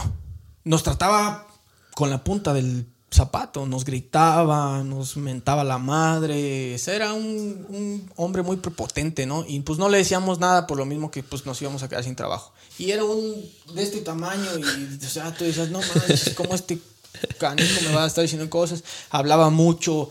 Fíjate, él era primo de uno de los chavos con los que trabajábamos y se quedaba a dormir con nosotros. Cuando vivíamos en hotel, él se quedaba con nosotros. Y de todos modos se quedaba con nosotros. Y, y mientras estaba ahí con nosotros, según él era muy, muy chido y acá, pero a la hora del trabajo era Era otra persona. era otro monstruo. No, nos trataba horrible y empezaba a hablar de ti, así de que no, que este güey ya me está cayendo y que no sé qué, que nada más donde me diga algo lo voy a correr. Y, y una vez, de hecho, una vez corrió un grupo, los, los golpeó y les aventó el dinero. Y eso, eso fue en Nebraska. De ahí brincamos a, a Oklahoma y en Oklahoma fue donde detonó la bomba con él. Todos ya, ya no lo aguantábamos. No, que son unos no sé qué, y, o sea, muchas cosas nos dijo y lo mandamos a la fregada. Y justamente había pegado granizo en, Minnesota y los colegas que yo ya tenía en Minnesota me empezaron a llamar. Hey, vente para acá, vente. Necesitamos cambiar techo. Sí, dice, véngase para acá, ¿cuántos son? No, somos tantos. Véngase, aquí les damos jale. Entonces yo les dije a ellos, ¿saben qué? Vámonos a Minnesota, yo tengo contactos allá, no nos va a faltar el trabajo. Llegamos a Minnesota, ya se cuenta que cuando llegamos a Minnesota yo era casi como el encargado, o sea, eh, había líder de grupo, ¿no? Eran dos chavos que eran socios, pero yo estaba como encargado porque los que nos daban el trabajo era gente que me conocía a mí. Vamos a hablar de, de, de, de- de roofing. ¿Cómo, ¿Cómo es que se organiza un equipo de roofing? ¿Cómo, cómo, cómo está organizado? Porque yo veo que todos están en el techo ahí, unos, unos poniendo la teja, otros subiéndola. O sea, explícame cómo es un equipo que pone el techo. Mira, normalmente muchos no saben trabajar en equipo, ¿verdad? Este, deben de aprender a trabajar en equipo. Este, mira, lo que se tiene que hacer, todos, debe ser la cosa pareja, ¿no? Todos llegan y todos quitan la teja. Todos agarran la basura y entre todos la avientan. Todos sacan los clavos, todos quitan el papel. Todos empapelan. Si hay que subir bandos, todos suben bandos. Un equipo, ¿no? Bien organizado, fluye. Porque luego hay los que típicos que ya se sienten que son muy buenos, que dicen, ah, yo nada más quito y yo no echo basura. Que eso me llegó a, yo lo llegué a ver, ¿no? Tuve que lidiar con eso cuando yo ya tenía mi grupo. Entonces, ese, ese grupo con el que llegamos a Minnesota éramos muy organizados. Éramos un grupo muy bueno. Todo lo hacíamos todo parejos y donde llegábamos hacíamos un, un desastre, se puede decir, no hacíamos bastante trabajo y nos estaba yendo muy bien. Empezamos a tener mu- muy buen éxito ahí en Minnesota porque éramos un buen grupo. Todo bien, bien organizadito. Y es que la clave de, de- yo creo que de cualquier empresa es esa, trabajar en equipo. No, no, uno tiene que ser más que el otro. Tiene que haber un líder, claro, pero que guíe. Sí. Y luego que todos trabajen de la, con la misma intensidad. Sí, claro. Si no tienen un líder, alguien de los de abajo va a querer ser el líder y va a empezar a haber choques, ¿no? Y entonces ese ya no va a ser un buen grupo. Entonces, si el líder sabe ser líder, el grupo va a estar bueno porque va a saber. Por eso es como te digo, por eso yo siento que yo quería ser siempre el mejor. Porque yo sabía que yo era bueno, yo sabía que yo tenía potencial. Entonces, cuando yo sabía que yo tenía potencial, decía, pues si yo soy bueno, ¿por qué trabajo para alguien que es este que da menos rendimiento que yo. Claro, claro. Entonces dije, Un mal liderazgo crea líderes nuevos. sí, entonces dije. Entonces lo que te digo, que cuando llegamos a Minnesota, estos chavos no querían lidiar con la gente que nos estaban dando el trabajo. Y yo era el que lidiaba con la gente que nos daba el trabajo. Y entonces ahí empecé a aprender un poquito más de liderazgo y a cómo lidiar con los subcontratistas que nos estaban contratando. Y entonces pues dije, ahí está la clave del éxito, hermano. Ya sabes cómo liderar un grupo, ya sabes cómo conseguir trabajo. Tú puedes, échale ganas. Entonces, pero caí en el, en el, ocio- en el Mu- mucha- mucha- muchas personas, Oscar, piensan de que van a aprender a liderar a través de la universidad, tal vez, o a través de, no sé. Pero el liderazgo es algo nato. Es algo que, que emerge de la persona, no es algo que se aprende. Yo, yo, yo creo que no se aprende. ¿Qué piensas tú? No, no, no. Ser un líder naces con ello. Porque yo he visto gente que supuestamente creen que son líderes, pero no, son jefes. Llegan y dan la orden que, ah, tienes que hacer esto. Entonces, no, un líder le dice a la gente qué hacer y les enseña por qué se tiene que hacer o les enseña cómo se tienen que hacer. Todo el tiempo a mí cuando alguien me dice, llega y me dice, oye Oscar, ¿cómo le hago aquí? Yo no le digo, ah, le hacía esa. Yo digo, fíjate cómo lo voy a hacer. Le digo, tienes que poner esta teja aquí, le tienes que poner el metal aquí, porque si no lo pones aquí se va a meter el agua. Les doy la indicación y les enseño visualmente cómo, cómo hacerlo. Es como si vieran un video en YouTube.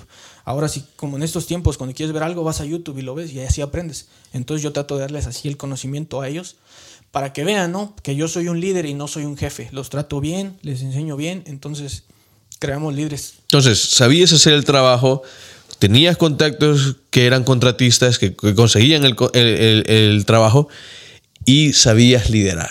Tenías las tres cosas. Tenías un... Las tres cosas. ¿Qué siguió? ¿Qué, qué, qué pasó? Este, siguió, este, no seguí mis sueños en ese momento, ¿no? Rompí mi promesa de trabajar esa temporada y comprarme mis cosas, ¿no?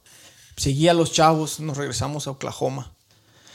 Este, tenía una novia en ese momento y después conocí a mi esposa. Entonces conocí a mi esposa y vine para acá a verla.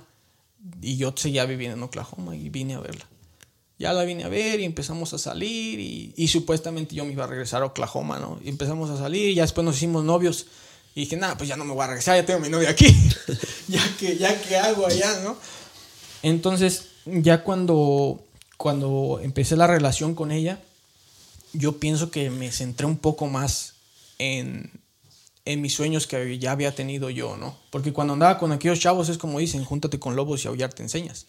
Ellos les gustaba tomar, andar echando relajo y era lo que hacíamos, ¿no? Si llegaba el fin de semana, nos íbamos a echar relajo, ¿no? Era lo que teníamos en mente, ¿no? Trabajar. Es, lo, es como dicen, el poder de la mente. Lo que piensas es lo que haces, ¿no?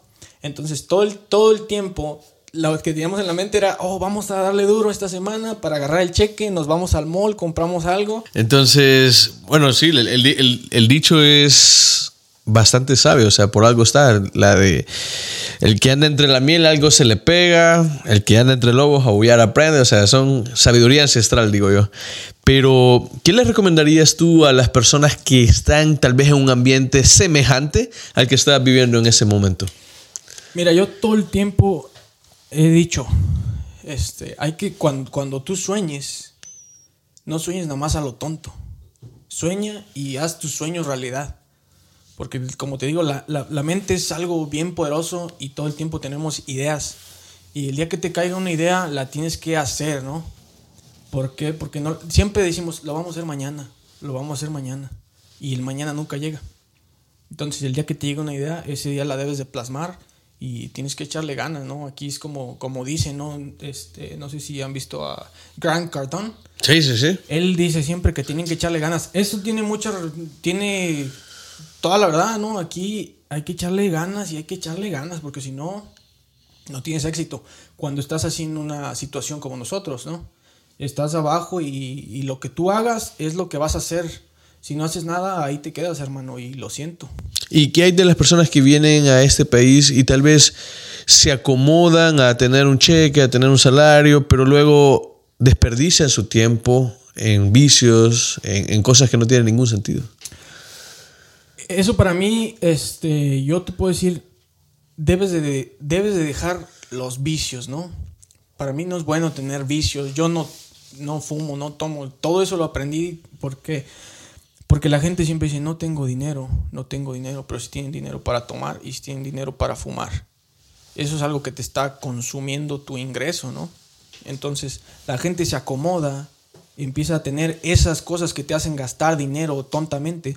Si empiezas a dejar de hacer eso y enfocarte en realmente lo que quieres hacer, ponerte una meta, lo vas a lograr, hermano. No te quedes siendo ahí nada más sedentario y diciendo, ah, ya estoy bien suave, ¿no? Eso es ser una persona conformista. Nunca he sido una persona conformista. Todo el tiempo tengo metas nuevas, metas nuevas. Yo le dije a, a, mi esposa, se lo dije y se los digo a todo y queda plasmado en la cámara. En cinco años voy a ser millonario y lo digo aquí y se lo digo a todo el mundo. Gracias, gracias. Vamos a, vamos a guardar este episodio, este momento para en cinco años o antes eh, que, que, nos venga a traer en avión aquí, don Oscar. Se me ocurre de que con, esta conversación y con esto de, lo, de, de, de, los malos hábitos, creo que muchas personas recurren a los malos hábitos en busca de escape. tal vez pensando en su familia de allá, en su madre, en las cosas que dejaron y tal vez tratan de buscar algo que los llene.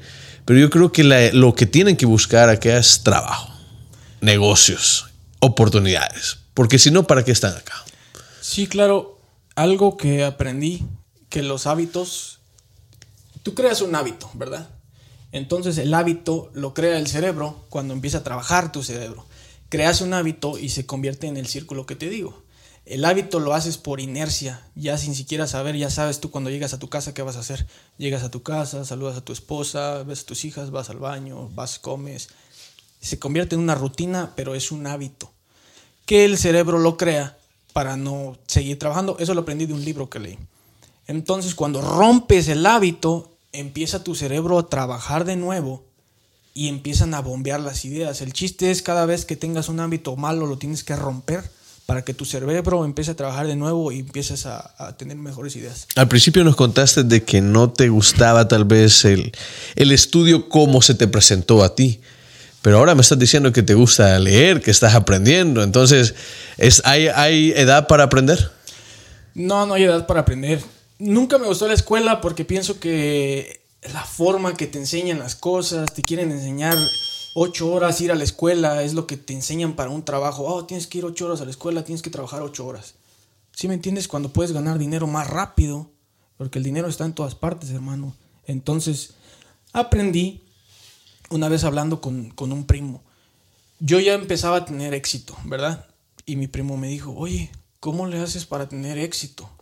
Y le dije, pues todo el tiempo le echo ganas, este, ¿No tienes no vicios? tengo vicios, no me rindo, soy responsable, soy puntual, hago las cosas bien. El que obra bien le va bien. Entonces me dijo mi primo, ¿nunca has leído libros? Le dije, no, no tengo tiempo. Me dijo, pues deberías. Te recomiendo que leas El hombre más rico de Babilonia. Uf, buenísimo. Lo estoy leyendo justamente ahorita. Y entonces, pues así quedó, ¿no?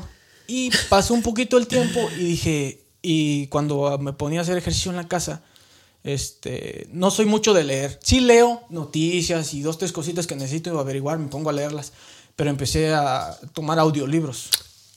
Entonces, este, es- ahorita he escuchado como unos 8 o 9 libros ya en total. Y de cada libro voy agarrando poquitas cosas. Entonces el primero que escuché fue el de El hombre más rico de Babilonia. Buenísimo.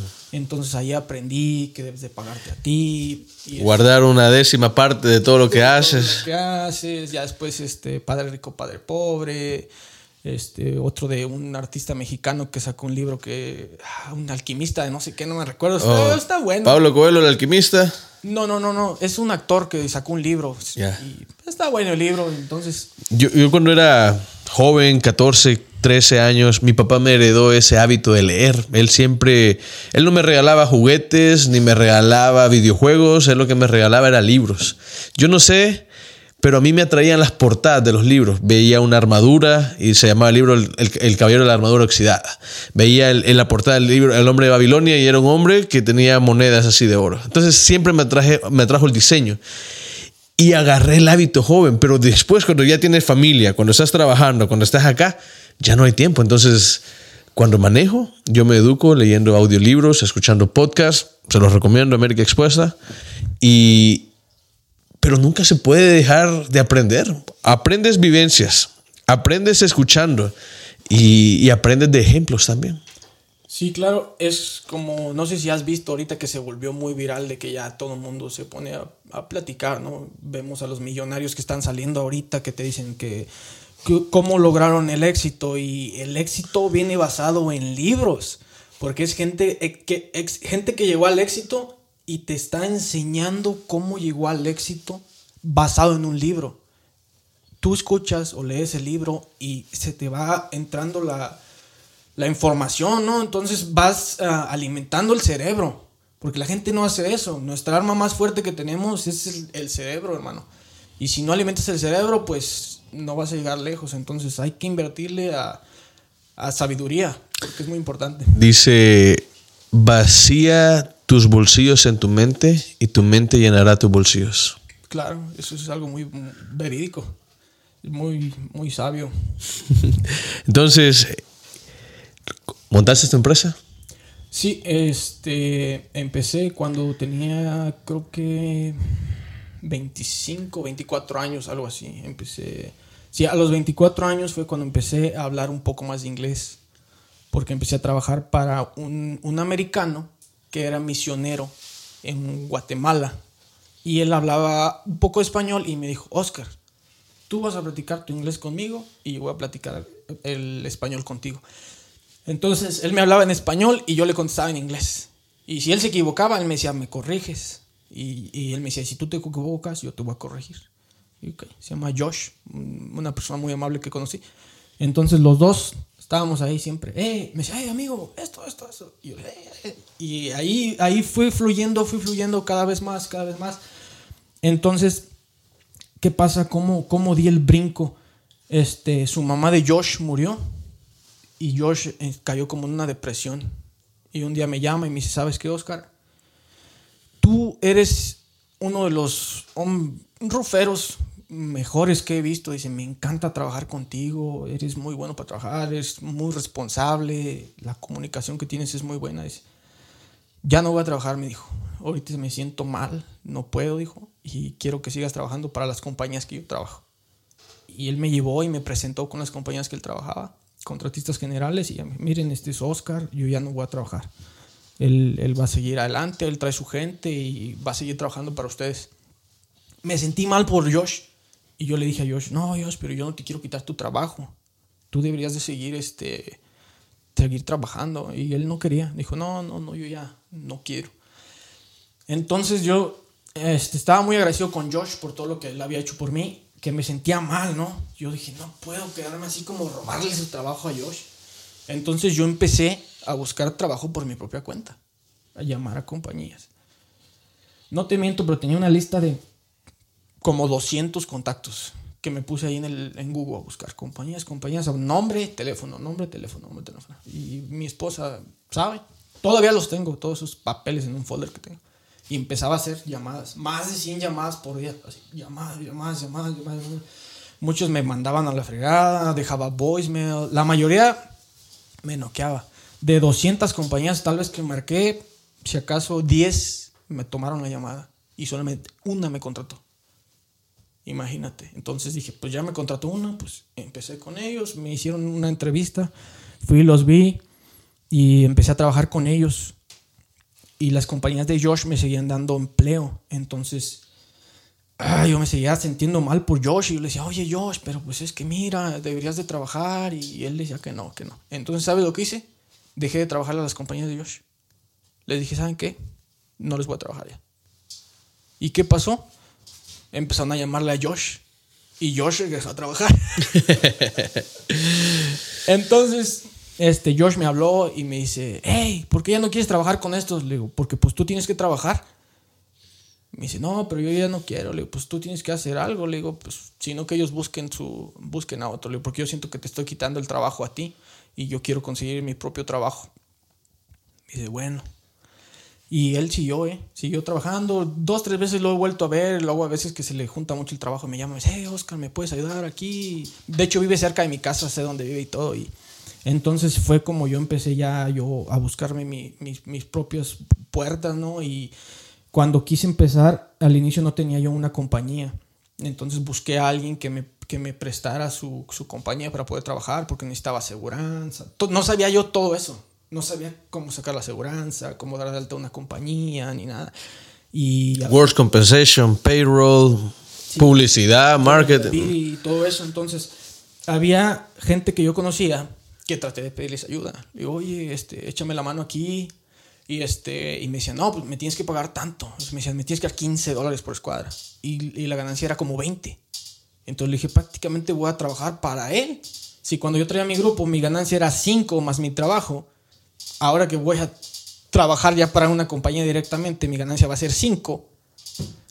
No tenía caso. Entonces, Pancho, mi amigo, el que me dijo que hiciera el grupo desde tiempo atrás, hablé con él. Y me dijo, sí, yo te dejo usar mi compañía, nada más dame 5. Y dije, oh, pues empecé a trabajar con Pancho, nos hicimos muy buenos amigos, es, es un hombre de, de Oaxaca, es muy buena onda, este, también con su hijo y este, él, él, él también es un hombre que de muy, mucho éxito. Entonces me sirvió bastante tener esa amistad porque cuando tienes una amistad de una persona que es exitosa, para allá vas, hermano. Si sigues sus pasos de una persona exitosa, tú vas a ser exitoso también. ¿Qué consejo le recomendarías a las personas que migran a este país? Mira, a las personas que migran a este país, te lo voy a decir como yo le digo a mucha gente que he conocido que inmigran a este país. Siempre les digo, ¿a qué veniste a este país? Y a mí dice, no, pues a darle un mejor futuro a mi familia. Entonces, debes de darle un mejor futuro a tu familia. No debes de venir a tener vicios, no debes de venir a andar echando relajo. Debes de enfocarte a lo que vienes, hermano. Vienes a trabajar, vienes a echarle ganas, hay que echarle los kilos porque a eso vinieron a darle un mejor futuro a su familia. Entonces demuestra que en realidad le vas a dar un mejor futuro a tu familia. Porque conozco gente que ya tiene años aquí y su familia está en México y sigue viviendo mal. Mientras ellos andan aquí viviendo al día a día gastándose todo el dinero, mandándole poquito dinero. Entonces, hermano, aquí tienen que venir, echarle ganas y recordarse del día que vinieron. vinieron por algo, ¿no? Tenían una meta en mente. Algo dijeron, o sea, voy a hacer esto. Pues hermano, llega aquí y hazlo. No te olvides de tu familia, no te olvides de tus metas. Siempre debes de tenerlo bien en mente. Como yo, yo siento que siempre, este, al final de cuentas, tuve caídas, tuve altas, pero siempre logré mis metas porque recordaba a mi madre y mi madre siempre estuvo ahí aconsejándome. O sea, en momentos que yo ya este, anduve ahí valiendo queso, como se dice por ahí, ¿no? Hablaba con mi mamá. A mí se me, a mí se me empezó a olvidar hablar, ¿verdad?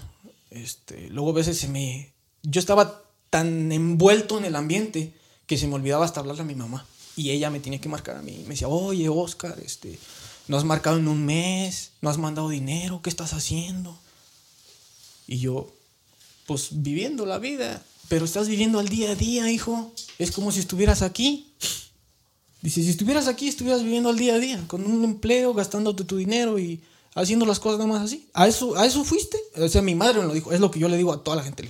¿A eso vinieron? andar valiendo madres? Y ya me dice, no, pues no. Entonces, hermano, hay que echarle los kilos y, recordarnos a qué venimos. ¿No has notado, Oscar, de que a veces las personas cuando ya tienen un estatus legal, cuando ya están con todas las de la ley, cuando ya está todo tranquilo, bajan esas metas, dejan de trabajar con tanta intensidad. ¿Has visto eso? Sí, sí lo he visto en bastante gente. De hecho, te, te pongo un ejemplo ves que te digo que cuando yo llegué aquí a Minnesota empecé a trabajar con un chavo de, mi pueblo. En ese momento él era un inmigrante indocumentado, ¿verdad? En este momento, eh, perdón, era inmigrante indocumentado y él tenía su compañía y ganaba bien. En este momento él ya tiene un estatus legal y ahora él es un empleado. Se durmió en sus laureles. Las compañías lo dejaron de utilizar y alguien de los que estaban abajo le tumbó el puesto. Es como tú dijiste, cuando hay un mal líder, sale otro adelante, ¿no? Otro chavo que siempre estuvo ahí. Nosotros sabíamos que era malo, se llama Juan. Nadie lo quería. Nadie lo quería y él lo sabía. No quiero decir su nombre, pero ese chavo lo sabía. Y al final de cuentas, Juan fue quien acabó con su carrera de, de aquel canijo. O sea, no te puedes dormir en tus laureles, ¿sí me entiendes? Cuando llegas a la meta, es, no es tan difícil llegarlo. Todos pueden llegar a la meta. El problema es mantenerte en la cima, hermano. Porque llegas y ya muchos dicen, ah, ya llegué, aquí voy a estar bien acomodado. Pero si no estás al tiro, te, te lleva la fregada.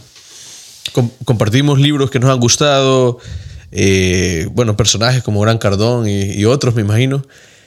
¿Qué es para ti el éxito? ¿Cómo te puedo describir el éxito?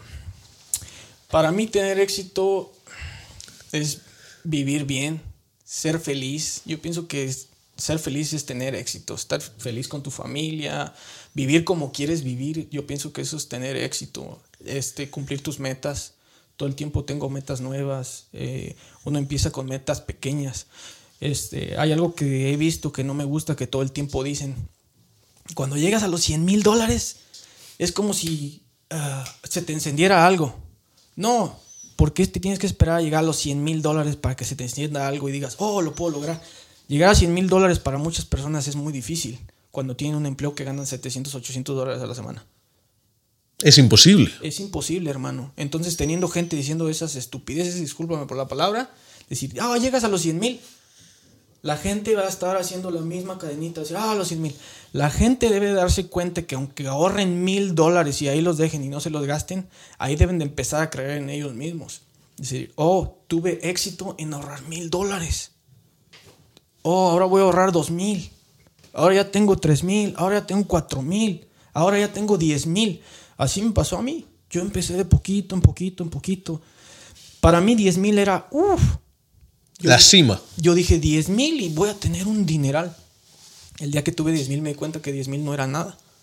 10 mil te lo puedes ir a gastar en una tienda y dices, ¿dónde están los 10 mil? o sea, no, no, no, no puedes confiar que el dinero va a estar ahí. No, carnal. Ahora sí, como dicen ellos, debes de empezar en confiar en ti desde, abajo. Siempre confía en ti y date cuenta que no hay cantidad grande, no hay cantidad pequeña. Entonces, es porque eso te digo que no me, no me agrada que dicen, llegas a los 100 mil. No, debes de empezar a creer, creer en ti desde abajo para poder llegar a los 100 mil. Empiezas, tienes 10 mil y con esos 10 mil empiezas y los inviertes en algo. Que fue lo que yo hice, que empecé a invertir con poquito dinero en mi compañía. Así yo empecé con 10 mil dólares. Compré una camioneta que la, la una camioneta con título salvage, una puerta toda chocada, la transmisión pateaba, o sea, la camioneta estaba mala. Yo sabía que la camioneta estaba mala, pero no me alcanzaba para más. Yo la necesitaba, dije, con que me aguante seis meses esta camioneta, me va a sacar para comprarme otra. Compré una traila, como usamos trailas de dompe para la basura. La traila me costó mil y feria, una traila, pero viejísima. Ahorita traen botón las trailas. Mi traila era de una llave y con una palanca que echabas y jalabas y pequeña la traila y yo ahí anduve. Entonces me gasté mi dinerillo. O sea, lo que ganaste lo invertiste. Sí, claro. Mi dinero que gané lo invertí. Entonces yo dije, este, ah, caray. Dumpster, equipo, herramientas, ¿qué más? Sí, así, Traila. Sí, compré la traila. Haz de cuenta que al inicio cuando yo empecé no, no tenía nada. No tenía dinero. Estaba viviendo una mala situación. Antes de hacer esta inversión, hice el error que todo el mundo comete. Fui y me compré un carro nuevo. y, y- y apenas estaba empezando mi grupo. Y este, tenía, estaba pagando renta yo solo ya, porque ya este, quería mi independencia, ¿no? Para con la novia y todo eso. Y, eh, compré el carro. Y el pago del carro, la aseguranza, el apartamento. ch, o sea, es- Los biles. Los biles te comen. Entonces la camioneta que hice la regresé. No me la quitaron ni nada. Yo llamé al dealer y le dije, ¿sabes qué? No voy a poder este, seguir pagando la camioneta, mejor llévensela. Fueron y la, la, la compré en Oklahoma y se la llevaron en Minnesota. Entonces estaba quebrado, hermano. No tenía ni un peso. Mal, mal, mal. Y ya tenía mi novia y todo. Y un día, ella y mi, mi esposa, la invité al cine. Llevaba 10 dólares en la bolsa. Según íbamos a ir al cine. Y me acuerdo que yo ya cuando íbamos para el cine le empecé a mandar mensajes a mi mamá. Dije, oye, ma, préstame, préstame 100 dólares. No debería ser al revés la cosa. Tenía que ser al revés. Y yo le dije, mamá, préstame 100 dólares. Y le dije, pero me urgen. y que mi mamá fuera a mandarme 100 dólares. Y me acuerdo que yo le dije a mi esposa, le digo, oye, vamos a pasar a la tienda a agarrar unos, unos chetos o algo, ¿no?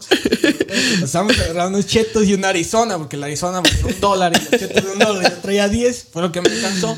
En eso fuimos a Western Junior, saqué mis 100 dólares, nos fuimos al cine. Ella no sabía que yo traía 100 dólares, nunca le dije. Nunca le digo a nadie cuánto dinero traigo. Nunca los dejo en suspenso, ¿no? Así van a decir, gente va a decir, él tenía dinero, él no tenía dinero, pero solamente yo voy a saber quién está diciendo la verdad y quién no. Guardas la mano de hierro en un guante de seda. Claro, claro. Sí, no, me gusta andar diciendo nada, ¿no? Me quedo calladito mejor. Y pues así fue como, como empecé, ¿no? O sea, varias veces ya he tocado fondo. O sea, la gente, la gente, mucha gente cuando toca fondo, ahí se queda. Dice, ah, ya toqué fondo y se deprime y todo eso. Entonces, yo, o sea, no creo yo en la depresión. Sé que es la depresión, pero yo en mí, yo no creo en la depresión, ¿verdad? Es un estado mental que yo sé cómo superarlo, porque desde pequeño yo tuve esos problemas con la pérdida de mi papá, cuando me dejó mi hermano. Entonces, como te digo, no me gusta que me vean llorar. Supe cómo sanarme yo mismo, hablando conmigo mismo. No sé si ustedes lo hagan, pero yo conmigo mismo hablo todo el tiempo. Tengo algo me sale mal, hablo conmigo mismo, soy mi propio consejero. Y, y es que yo no entiendo, o sea, siendo muy sincero, yo veo que la depresión es un problema más, o sea, por lo menos lo, veo más común acá. Y en nuestros países, ahí con la tortilla con sal, con la tortilla con limón, yo no veo depresión. Es como te digo, o sea, llegan acá y se les cierra el mundo, es lo que no entiendo. Hermano, si ya cruzaste la frontera, y o sea, todo ese desmadre que hiciste para que llegues aquí a, allá, ay no, es que me pasa esto. Manches, o sea, por favor, si ya cruzaste, cruzaste, arriesgaste tu vida, ¿cómo vas a caer en una depresión por una cosa tan, tan pequeña? Entonces fue por eso que yo digo, no, yo sí me, sí me he sentido triste y todo eso, pero... Sí, nos has contado tu historia y cualquiera podría decir, puchica, ¿cómo lo logró? Porque tus humildes comienzos, tus derrotas de niño, lo que sufriste, lo que viviste, y ahora un hombre totalmente diferente. Siempre, eh, ahora no sé si sea bien o sea mal, pero yo desde todo el tiempo, hasta a mis hijas se lo digo, digo, nosotros nunca nos rendimos. Hay que saber cuándo rendirnos en ciertas cosas, ¿verdad?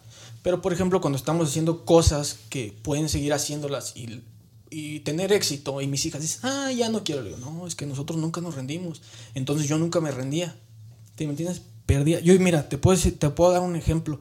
Yo llegué a tener peleas, ¿no? Llegué a pelearme y llegué a estar en la posición de estar perdiendo. Pero no me rendí y ¿sabes qué pasó al final? Yo gané porque no me rendí. Me estaban golpeando y la persona que me estuvo golpeando o eso se pudo haber cansado y mientras me estuvo golpeando después ahora vino la mía y, y, yo gané porque y gané porque no me rendí. Yo creo que esa es una analogía de la vida. Claro, claro. La vida te va a golpear por todos lados. Claro. Defendete y no te rindas. Si te pega, pégale para atrás. No, te digo, no me gusta buscar problemas, pero si se meten conmigo, pues hay problemas. Como todos. Claro. Oscar, ha sido una plática muy amena. ¿Hay algo que te gustaría decir a nuestra audiencia? Ah, me gustaría decirles que, que sí se puede, que, que sigan sus sueños, porque como se los dije, es bonito soñar, pero es más bonito cumplir sus metas. Cuando se vean realizados y vean, digan, wow, logré todo lo que quería hacer, estoy donde quería estar. No se duerman en sus laureles, sigan pensando, sigan viendo qué hacer. Es como dicen, deben de tener una mentalidad de tiburón para seguir adelante, seguir adelante. Porque cuando se queden ahí y se duerman en sus laureles, no van a saber qué hacer y van a ir de caída. Entonces, cuando lleguen a la cima, hay que seguir para arriba y puro para arriba. Y échenle ganas. Amigos, gracias por estar en sintonía con nosotros, gracias por habernos acompañado en este emocionante episodio de América Expuesta. Creo que ha sido una experiencia inolvidable y esto va a repercutir, espero que en la vida de alguien, porque, porque si alguien escucha esta, esta historia y está en una situación así, así como la de Oscar, sepan que pueden lograr lo que se propongan, si tienen valor, si tienen la determinación y si son persistentes en sus sueños. Así que gracias por acompañarnos en nuestras redes sociales, ya saben, América Expuesta. Les invitamos a comentar y, y, decirnos qué opinan de la historia que les acabamos de traer acá. Así que muchas gracias y que tengan un feliz día. This is America Expuesta. America Expuesta. With Josue and Christopher Pena. Welcome to another episode.